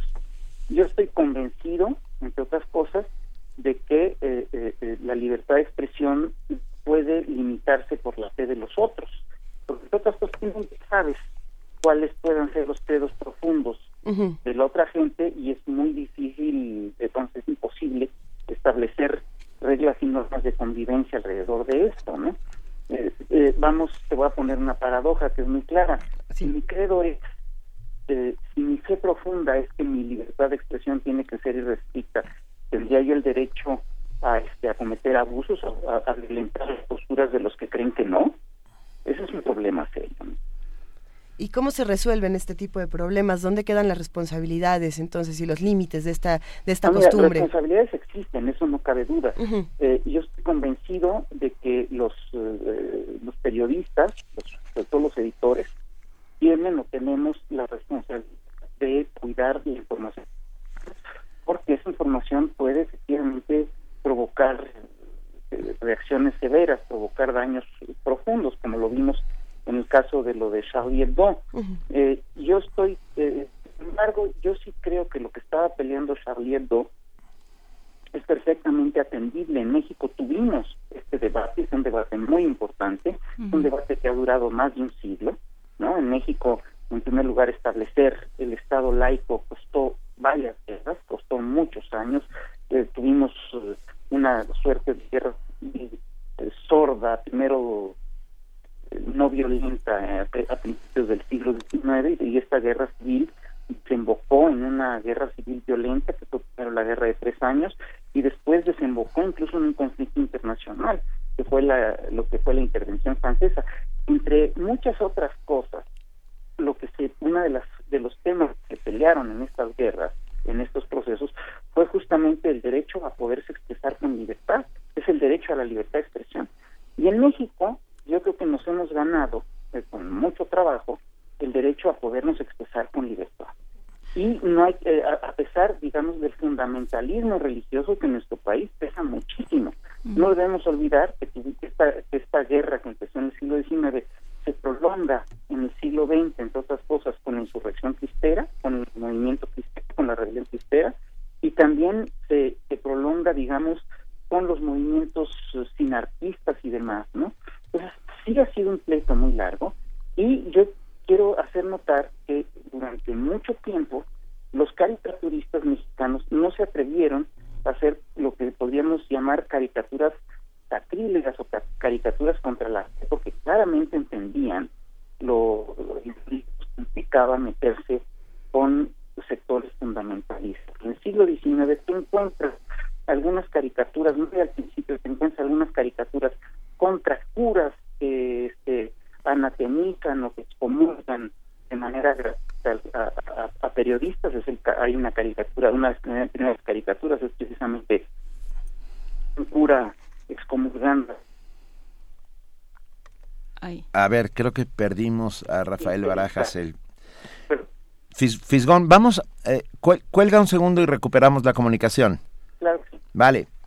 Ah, bueno, y, y- y Rafael Barajas lo sabe porque ha investigado muy, muy, muy acuciosamente este fenómeno desde eso, siglo XVIII, siglo XIX, y, y todo lo que implicó, hay que recordar, la guerra cristera, ¿no? Sí. Que, que en el- a partir de 1924 que es una guerra que de la cual no se habla en este país es como si no hubiera existido más de 200 mil muertos Se habla en ciertos en ciertos en ciertos sectores. Pero no es de uso común, quiero decir, no se cuenta en las escuelas, no se sabe nada ¿Por de qué no? ella, ¿no? ¿Por, qué no- ¿Por qué se elige no hablar de Porque ello? es un anatema, porque es algo que preferimos eh, olvidar así como meter debajo Porque fue de la sí, alfombra. pues, fue una ¿no? guerra civil que no que- Es la, es la guerra santa más exótica del mundo porque los dos contendientes creían en el mismo Dios. O sea, ese es muy, absolutamente ilógico todo esto que... y no será sucede. porque vo- volviendo a la conversión del Islam porque es muy difícil explicarla. También es muy difícil explicarla. O sea, no es tan fácil como los rojos contra los azules, que es como se explican todas las guerras, Claro, ¿no? en este caso eran azules y azules, nada más que, que con diferentes uniformes. Es muy curioso, muy, muy curioso. Pero de nuevo vuelve la pregunta de por qué los medios eligen contar unas cosas y eligen no contar otras, ¿no? A veces por por protegerse. la complejidad, por protegerse, porque porque es, es, mejor. más difícil explicar, ¿no? También. Y, y bueno, en cuanto recuperemos la, la... Ya tenemos en la línea a Rafael, ¿no? A, A ver, ver. está- sigue fallando la línea, pero ya lo tenemos de nuevo en la línea, Rafael Barajas, el Fisgón. Te escuchamos, eh, Fisgón. Perdón, perdón, perdón. No, viene, viene. En dónde nos quedamos. Estabas contando de, de, de un, un dibujo del siglo XIX. en Ah, el- sí, sí, sí, sí. Entonces, en, en México, eh, esta- este pleito, eh, digamos, por la libertad de expresión se prolongó hasta principios del siglo XX. En- a principios del siglo XX, cuando se da el movimiento cristero, se dan, yo creo que las primeras revistas eh, abiertamente anticlericales, y algunas de ellas son muy interesantes. Por ejemplo, hay una acción del Bonete en la que hacen caricaturas Orozco, Riveros, Rivera y Siqueiros, ni más ni menos, imagínate, ¿no? Es un- una, una revista muy interesante. Y este, yo sí creo que eh, eh, ha sido, digamos, un pleito muy largo el de los liberales mexicanos o los librepensadores mexicanos, eh, que han librado los librepensadores mexicanos para poderse expresar con libertad. Yo todavía recuerdo que hace apenas unos, unos, unas décadas, no hace mucho, eh, un ah, director de teatro, de teatro, si no recuerdo, era Oscar Liera, Sí, tu- eh, montó una obra que se llamaba Juca y Mácara.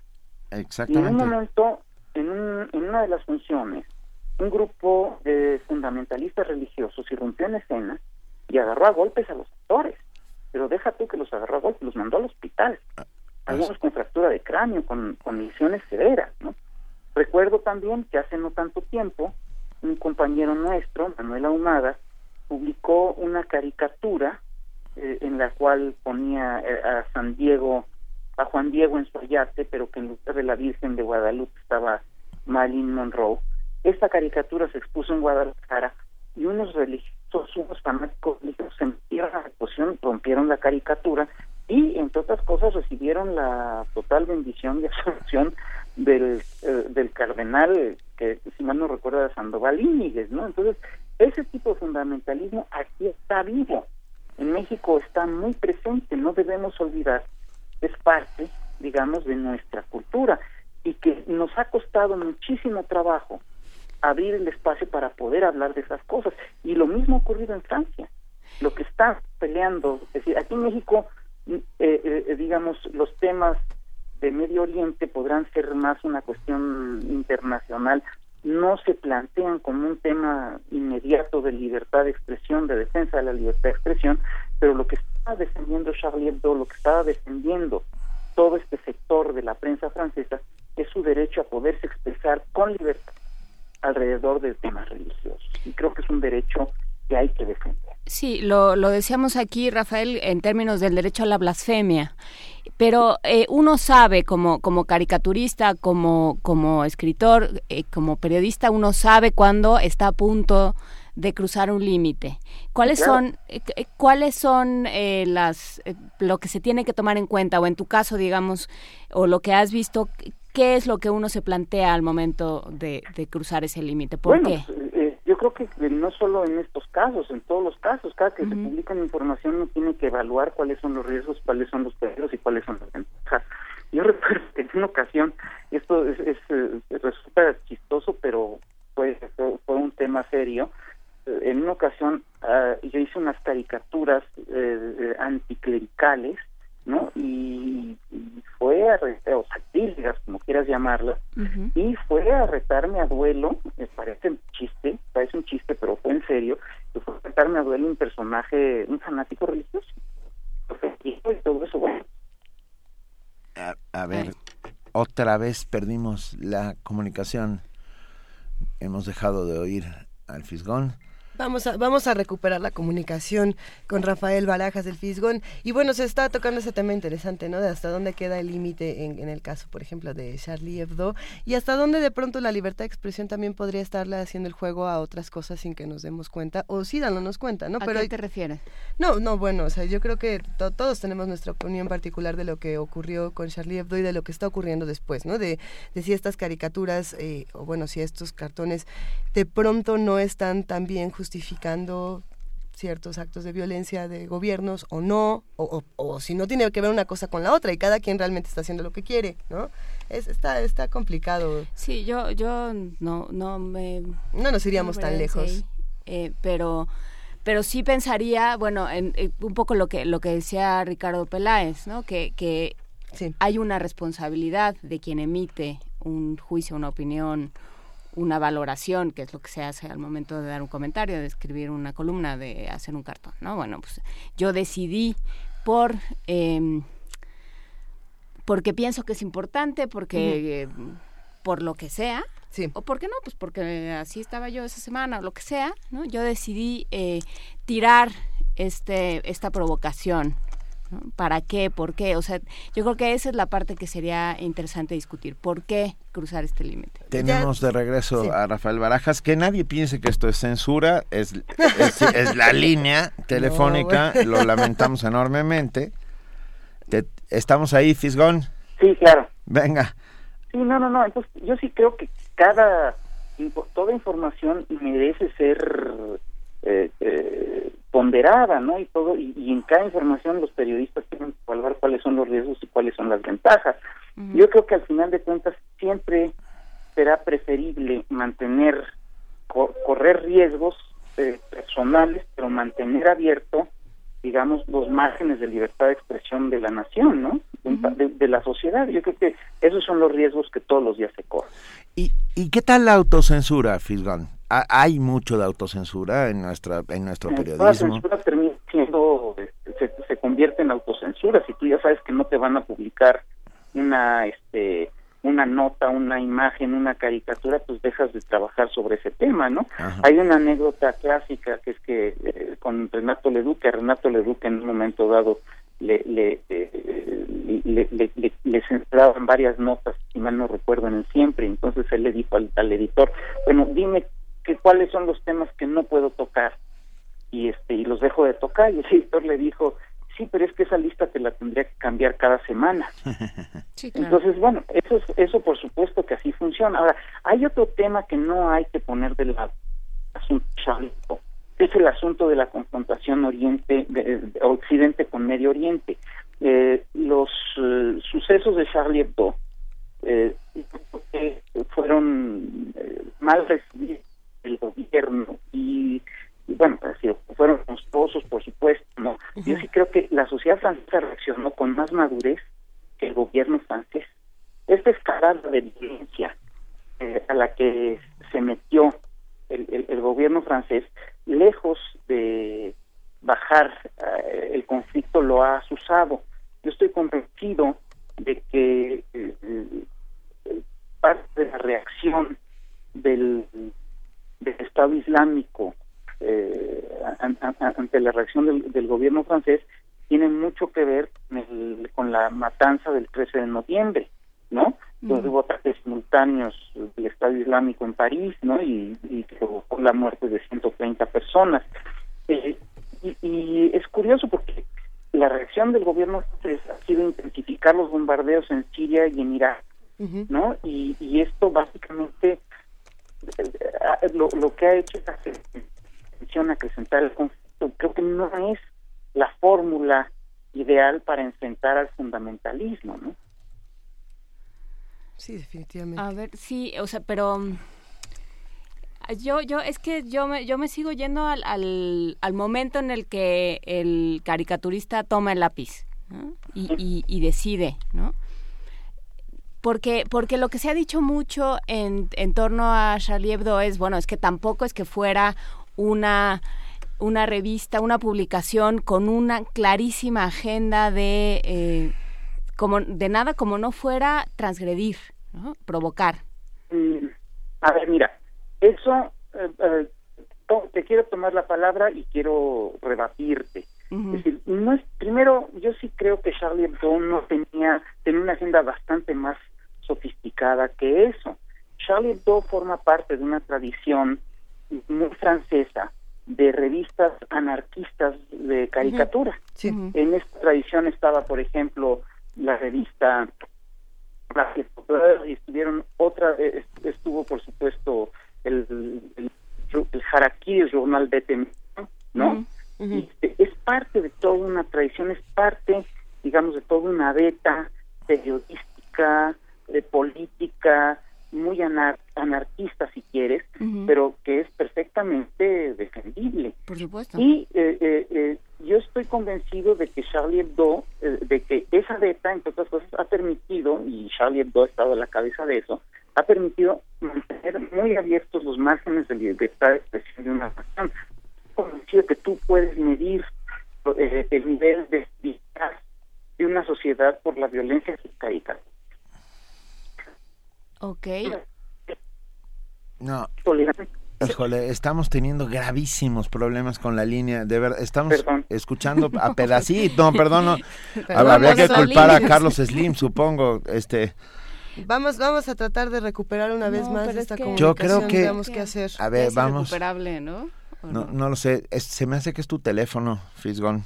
En, lo que bueno, ya intervenido, es que seguro está intervenido. Tratemos de resolver el asunto con el teléfono de Rafael Barajas del Fisgón. Eh, mientras tanto, hablemos de este último ejemplar eh, que se realiza de Charlie Hebdo el miércoles pasado, sale eh, a la venta por su aniversario. ¿no? Y, y este ejemplar tiene una portada muy fuerte que ha sido muy controversial, que la vamos a compartir en redes sociales para que opinen qué les parece, qué, qué piensan de lo que pasa. Y bueno, en el editorial eh, pues si, me permiten leer un fragmento de lo que dice el editorial para, para seguir abonando la discusión, dice lo siguiente. Nunca hemos tenido tantas ganas de romper la cara a los que soñaron con nuestra desaparición. Esto lo escribe el director y dice, no serán unos capullos encapuchados los que echen por tierra el trabajo de nuestras vidas y los momentos formidables que vivimos con los que murieron. No serán ellos los que vean morir a Charlie, es Charlie el que los verá morir. Y hasta ahí queda el editorial bueno, entre otras otras cosas, ¿no? Y, bueno, eh, la revista va a dedicar los siguientes números a, las víctimas, va a estar tratando de hacer diversos homenajes, eh, hay una serie de mensajes de apoyo que, bueno, hasta Juliette Binoche aparece por ahí. Entonces, bueno, ah. también es interesante la opinión de los que estén en este mismo periódico. A, ver, ya tenemos al Fisgón una vez más. Sí, sí ya, ah, se, fue a la miscelánea, se, fue a la miscelánea junto y pidió la línea. Así es. En efecto. doña Cuquita siempre la solución, querido. Pero no te, quedaste en una frase que a mí me llamó mucho la atención, Rafael, que fue, eh, se puede medir el, nivel de madurez de una sociedad por la violencia de sus caricaturas. Así es. Yo estoy convencido de que eso es cierto. Mientras más agresiva es la prensa de una sociedad, más tolerante es esa sociedad. Y obviamente aquí, aquí, aquí hay un problema histórico que es muy complicado, que es el hecho de que Occidente, digamos, adquirió sus márgenes de libertad de expresión, los, los, ha venido peleando, los adquirió a lo largo de siglos, los ha venido peleando desde tiempos de la Ilustración. Y estoy convencido de que esto no ha ocurrido de la misma manera en el mundo islámico. Tampoco le podemos imponer al mundo islámico, es decir, bueno, eh, eh, no, no, no, el, mundo islámico se tiene que ganar esa, esos márgenes de libertad de expresión. Estoy convencido de que hay sectores en el mundo islámico que lo están reclamando y lo están peleando. Pero claro, aquí hay de repente, digamos, un, choque de procesos que es eh, de, un choque histórico que tiene que ver con procesos muy distintos, ¿no? No es que este sea mejor o peor, es que simplemente así se dio. A ver, y en, entonces, eh, tomando esto, eh, eh, cuando tú dices que la sociedad francesa fue mucho más madura que su gobierno, te, refieres, a ver, a ver, si, te, si te entiendo, para, para que si al clarificarme yo me ayuda a entender mejor la cosa. la sociedad francesa dijo Charlie Hebdo tiene que existir, no importa, la incomodidad en la prensa tiene que existir. Así es. ¿Y, y en México eso cómo está? Mira, eh, el, el tema es muy importante porque eh, si tener libertad de expresión y, y, y, y, y no y, no incomod para no incomodar a nadie es no tener libertad de expresión. Si el límite de tu libertad de expresión es que no vas a incomodar a alguien más pues te estás eh, estás estás restringiendo los los márgenes al, al, al, al, máximo no yo estoy convencido de que la, el, el incomodar la fe y las creencias de alguien más forma parte de la libertad de expresión en México yo creo que hemos ganado una buena cantidad de terreno porque pues hace rato que los eh, sectores fanáticos religiosos no este no incurren en estas prácticas violentas, pero esos sectores ahí están. Y si se envalentonan, van a retomar esas prácticas. Y también no incurren porque la, la prensa se ha vuelto, salvo eh, honrosísimas excepciones, se ha vuelto cómoda, digamos. No, yo creo que es una prensa, eh, yo creo que eso es una victoria cultural que ha tomado muchos años. Es decir, y es, finalmente estos sectores entendieron que no tenía caso meterse en ese pleito, que no podían imponer su fe sobre las, los derechos a, expresarse a alguien más, ¿no? yo sí creo que eso sí ha ocurrido, yo sí creo que eso ha ocurrido. Y a pesar de ello, y esta es una opinión absolutamente personal, eh, pienso que somos bastante mojigatos de todas maneras. Que, ¿Eh? No, o sea, porque, porque hablamos mucho de libertad de expresión, etcétera, pero pero somos cuidadosos, mojigatos, eh, hasta prudentes. No tenemos eh, semanarios como Charlie Hebdo o como El Jueves, ¿no? Eh, español, que es, que es de una virulencia que asusta. Por eso, porque somos mojigatos, porque nos asusta que dos diputados se peguen de bofetadas cuando en Corea sucede todos los días. ¿No? Nuestra democracia es tan endeble y tan frágil. Eso sí. No, que, que, que a lo mejor nos hacen falta un par de hostias. Digo, en el mejor de los sentidos. Yo sí creo que somos mojigatos y también creo que somos cuidadosos.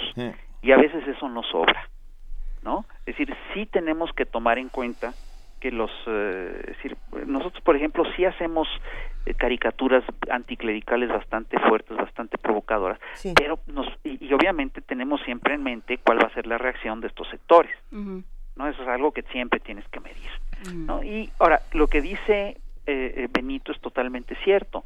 Es decir, sí tenemos una sociedad muy conservadora. La sociedad mexicana es, en, a grandes rasgos, una sociedad que cuida muchísimo de las formas. Es una sociedad muy eh, mojigata, muy prudente en muchos sentidos y este y efectivamente yo sí creo que de repente necesitaríamos necesitaríamos romper con esos márgenes no a lo mejor en México no existe Charlie Hebdo o no, no tenemos un espacio como ese.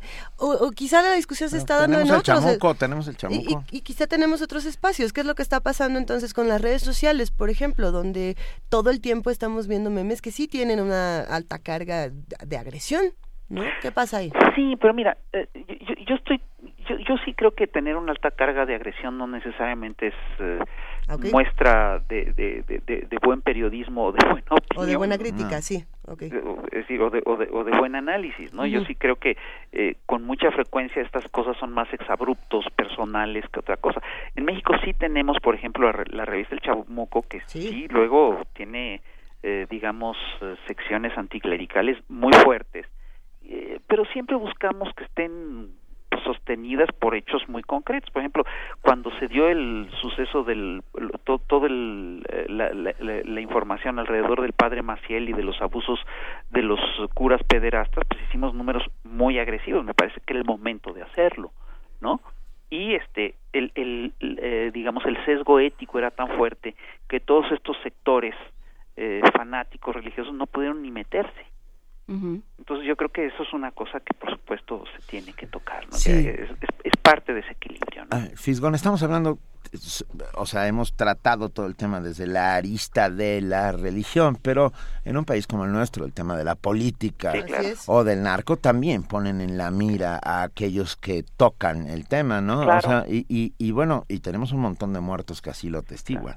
Claro, mira, ahora hay que eh, eh, eh, en esta en estos estudios que han hecho reporteros reporteros sin frontera y, y demás se, se especifica que efectivamente uno de los grandes riesgos para la prensa es el narcotráfico, pero también especifican que la mayoría de las agresiones no vienen del narcotráfico, sino que vienen de funcionarios de todo nivel, desde policías municipales hasta gente de altísimos vuelos, ¿no? Eh, que están relacionados con la política. ¿Ha sido amenazado, Fisgón? Pues eh, sí, eh, cuando, fíjate que cuando, justamente cuando empezamos a sacar la revista El Chamuco, recibimos en la revista una serie de narcoamenazas, que sí, nos pusieron los pelos de punta, pero que concluimos rápidamente que no habían sido amenazas del narco, porque revisamos los números, no habíamos tocado todavía el tema del narco y concluimos que era básicamente una amenaza de un político que se disfrazaba de narco. O, que no se disfraza, o que no estaba disfrazado. O puede estar vinculado. Que eh. estaba disfrazado de político, más bien. Sí, sí, sí, sí, Pero este, decidimos, eh, se abrió una investigación incluso, pero la, pusimos de lado y seguimos trabajando. Sí, mira, hay algunas personas que nos escriben y, bueno, sobre el derecho que es incomodar, distinto incomodar que agredir, tenemos derecho a molestar a otros, acaso no también tenemos el derecho a no ser molestados, dice Edgar Chávez o Gustavo Martín. Yo tengo la impresión de que en cuanto una figura se convierte en figura pública, está expuesta a, la sátira y la sátira es algo que que es, un derecho, pues, ¿no? Sí, pero claro. el asunto de los credos eh, profundos, como decía eh, Rafael al principio, también es, es otro tema que, que se tiene que, que se tiene que medir con otros raseros, ¿no? Sí. Mira, una de las, eh, en, teoría, uno de los principios de la caricatura es que el miedo al ridículo corrige conductas. Es decir, mm. entonces, eh, pues por eso se hacen las caricaturas. Mm. Para que no me, para no verme tan ridículo, voy a corregir mi conducta. Ese es, digamos, que el resorte sobre el que opera la caricatura. Ahora, aquí en México, ante el cinismo de los políticos mexicanos, esto no rifa. Son tan cínicos que no les importa. Lo que acaba sucediendo es que su imagen eh, termina siendo sustituida por la de su caricatura y eso por supuesto que los afecta en su carrera. Y yo más bien creo que son caricaturas en sí, en sí mismos y bueno, y, lo que hacen los caricaturistas es solamente un reflejo, exacto, realismo socialista checo, ya ni siquiera soviético. Este, es cierto, pues, ¿no? Está, vivimos en un país de broma eh, de muchas maneras. Uh, Rius, uh, bueno, Rius tú lo sabes, lo sabemos bien, fue amenazado desde el principio, cada vez que sacaba algo. Un simulacro de fusilamiento. Bueno. Gambo, Gambo Pascoe y su, y su estatua, o sea, ya, ¿qué, qué le no queda? Es una, no es una puñetera ¿Qué le queda broma? al caricaturista por hacer con eso? Pues llevarle una corona de flores, ¿no? Sí. ¿A la estatua? Sí, claro. Y en ese caso, Fisgón, ¿cuál ha sido el tema que más trabajo te ha, te ha costado tocar, que hayas tenido mayores dificultades éticas para acercarte? Mira, a mí me cuesta mucho trabajo criticar a la gente a la que le doy un valor ético. Es decir, si yo considero que alguien, que hay una persona que es una figura moral y que este, ha defendido eh, y que defiende valores, etcétera, me cuesta mucho trabajo hacerle caricaturas cuando comete errores. Es decir, por, simplemente porque por, una responsabilidad ética, porque a veces me pesa mucho eh, todavía el hecho de saber que esa persona hizo esto que estuvo bien y que eh, contribuyó al avance de la sociedad, etcétera, ¿no? Sí. Qué duro. Libro, pues libros nuevos, Rafael Barajas. Pues mira, estamos, estoy trabajando uno que, te, que, que, que, yo creo que va a salir pronto, que es una comparación, se llama entre Lord Voldemort y Milton Friedman. ok. Ok. Ya me, me quedó clarísimo. ¿Eh? Ok. Ok. Venga, y, tu último libro que puede los amigos, los que hacen comunidad con nosotros, encontrar en librerías. Pues el, eh, el, último que, hemos eh, reimpreso es El narcotráfico para inocentes y todavía está a la venta, ya se está agotando el de la raíz nazi del pan. Ok. Venga, se encuentran ahí en la librería de la jornada, por ejemplo, ¿no? Te mandamos un enorme abrazo, Rafael Barajas, y espero que no sea la última vez que conversemos aquí en Primer Movimiento. Te, estimamos y te queremos. Igualmente. Y te mandamos. Venga, te mandamos un gran abrazo. Igualmente, bye. Muchas gracias. Abrazos. Primer Movimiento. Donde todos rugen, el puma ronronea.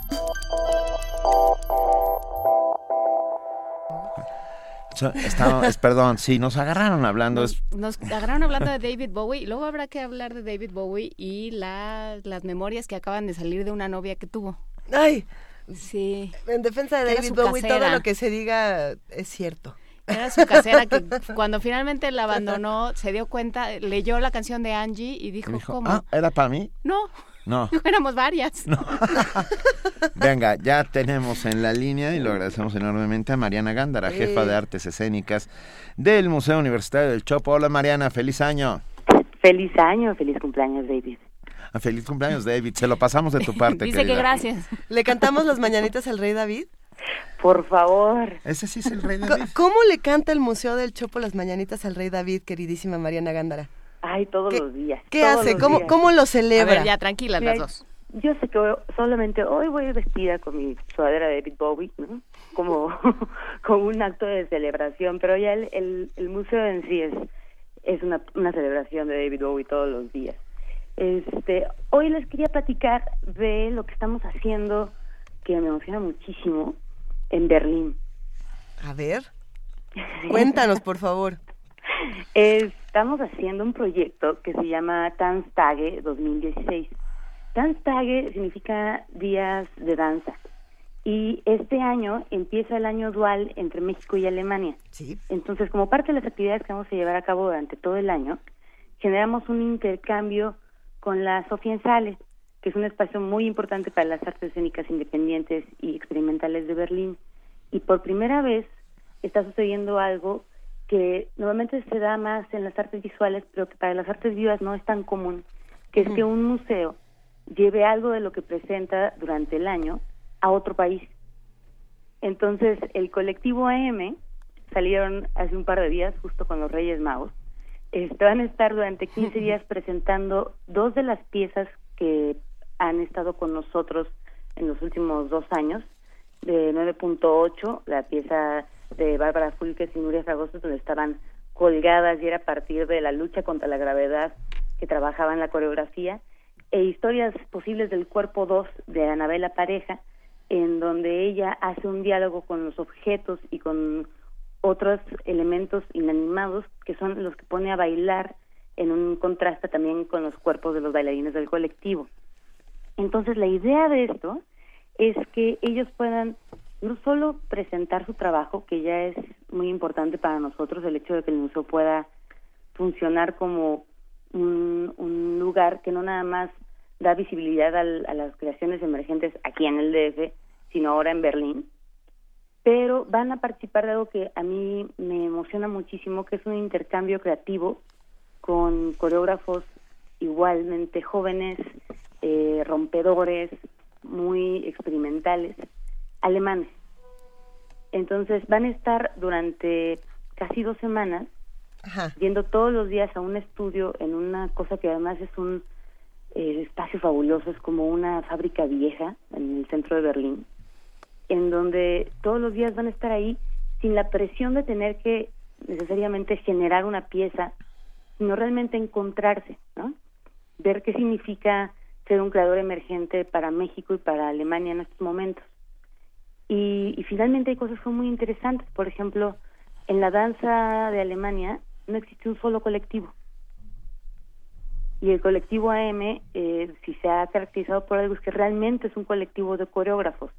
Es decir, todos ahí no nada más este, hacen cosas juntos, es decir, todos crean eh, eh, de manera colectiva las piezas que se presentan y también tienen otros trabajos individuales, pero buscan eh, otra forma de organizarse que cuando menos en Alemania no, no se conoce, ¿no? Entonces, para mí es muy, muy emocionante empezar el, el año así. Digo, un poco me da la envidia que no, no puede estar por allá viendo qué es, este, qué es lo que le sucede en ese estudio, pero lo vamos a poder conocer porque regresan en noviembre. Entonces, para noviembre son los alemanes los que vienen acá a estar trabajando en el museo y luego haremos un estudio abierto en donde la gente pueda ver qué es lo que ocurre con este intercambio. Porque creo que algo que es muy interesante para, para el museo, muy importante, es que necesitamos también espacios en donde haya una libertad creativa, ¿no? En donde a veces estamos muy centrados en la producción de, de las artes, ¿no? Y utilizamos mucho estos lenguajes como de las industrias creativas, este, y esto se trata más bien de, generar espacios donde haya libertad para explorar. Y creo que la UNAM y los museos de la UNAM son un lugar en donde eso puede darse por, por las características tan especiales que tienen. Entonces a mí me emociona muchísimo y me llena de orgullo saber que, que en este momento el Chopo tiene un, un cachito de, de sí está en Berlín haciendo justo eso, ¿no? Dando, dando lugar a, a un espacio en donde se pueda existir un diálogo que sea, que sea libre, que sea fresco, ¿no? Y, y donde justo van a trabajar con, con coreógrafos que se alejan de, de los, la idea, digamos, convencional de la coreografía, para entenderla como algo mucho más expandido, donde mezclan otros lenguajes, ¿no? Es, es un festival muy interesante el Tanztage, lleva 24 años haciéndose y siempre trabaja con, con coreógrafos como estos del, del colectivo AM, que piensan la coreografía desde la filosofía o desde una coreografía sin bailarines, por ejemplo, ¿no? Wow. Mariana, esto que, que mencionas es esencial. Eh, ¿Desde dónde debemos abrir los diálogos creativos, libres y, y sobre todo generar nuevos lenguajes? ¿no? Eh, ¿Te vas a ir a Berlín? de pura casualidad vas a estar por allá. Ay, yo quería. No, fíjate que este no, no, no, me, no me puedo ir en, en esta ocasión, me encantaría, eh, pero pero bueno, vamos a tener la presencia de, de estos chicos que además no fue una no fue una selección, digamos, eh, difícil en el sentido de que ya hemos eh, generado una relación con el museo, es decir, creemos en estos artistas y como museo sentimos que también hay que hay que apoyar a los artistas emergentes, no nada más eh, dándoles un espacio para presentar las obras que te vienen a, presentar, digamos, cuando llegan contigo con una carpeta y con toda la ilusión de tener un lugar en donde mostrar su trabajo, sino realmente apostar por dar una continuidad a esa confianza y decir, bueno, a ver, va chicos, ¿no? Sí. En el 2016 podemos hacer esto. Pues nos emociona muchísimo todo lo que está pasando en el Museo del Chopo. ¿Cuándo nos vemos? ¿Dónde es la cita? ¿A qué hora? Para ya estar todos juntos. Pues mira, vamos a retomar toda la programación de Artes Vivas el 23 de enero. Eso. Este, tenemos, vamos a, alargar la temporada de Bar Nostalgia de Marisol Calimayor, entonces seguimos con danza, es entrada libre. La verdad es que el público se nos desbordó en las dos funciones que vimos en diciembre y decidimos que había que darle más este más tiempo a este proyecto que es de una belleza visual impresionante eh, les recomiendo muchísimo que vayan. Si no han visto el trabajo de Marisol, es otra coreógrafa joven que de verdad vale muchísimo la pena. Esto es una cosa de un, pues no sé, como un ambiente medio linchiano, este, con magia, Elvis y latios. Se va a poner bastante bueno. Mariana Gándara, te mandamos un abrazo inmenso. Muchísimas gracias por hablar con nosotros esta mañana y nos vemos pronto para celebrar todos juntos el cumpleaños de David Bowie y celebrar el año dual México-Alemania. Sale pues. Abrazo. Cuídense Ah, mucho. Vale. Te queremos, Mariana. Hasta luego. Igualmente, bye. Primer movimiento. Donde la raza habla.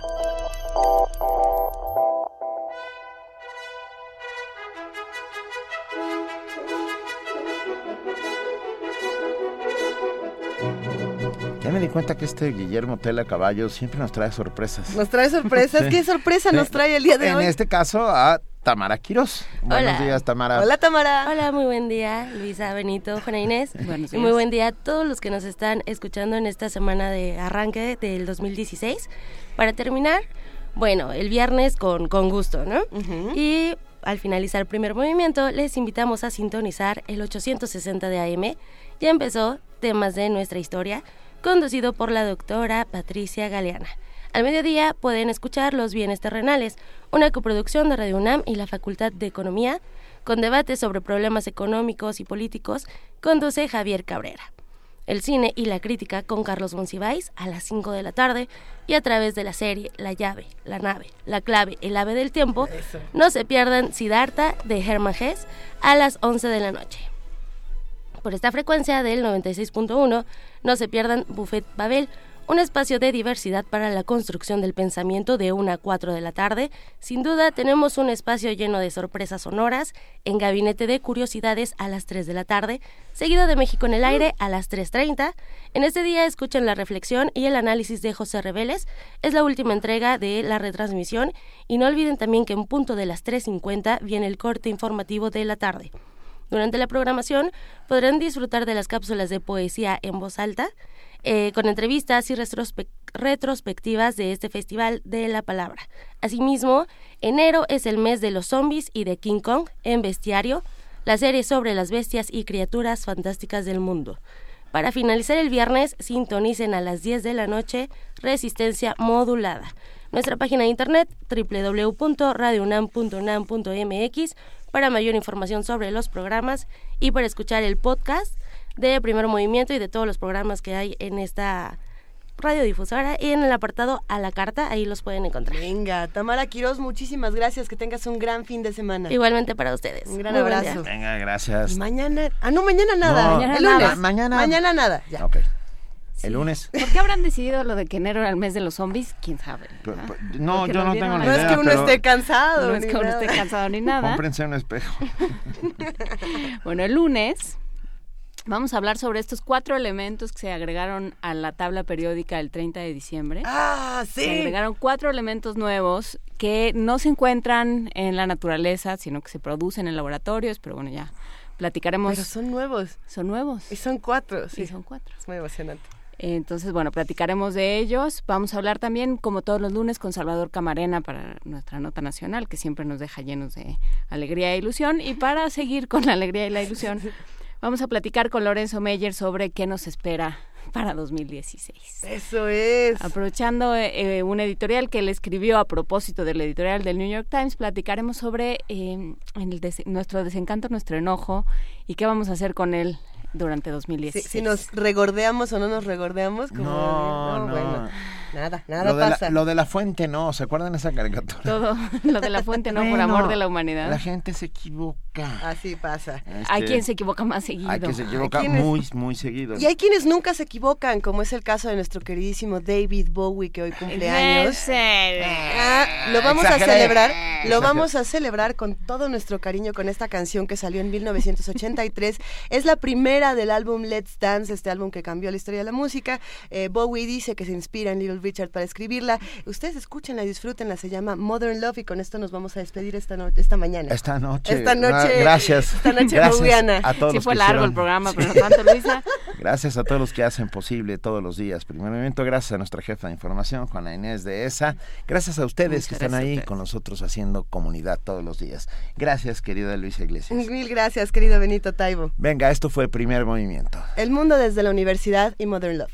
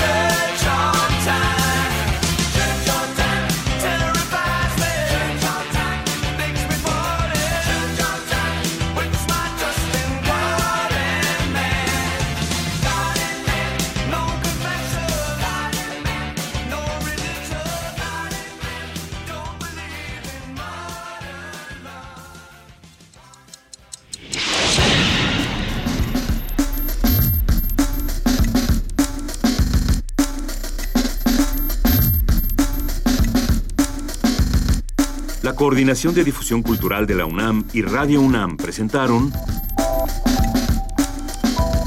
Primer Movimiento. El mundo desde la universidad.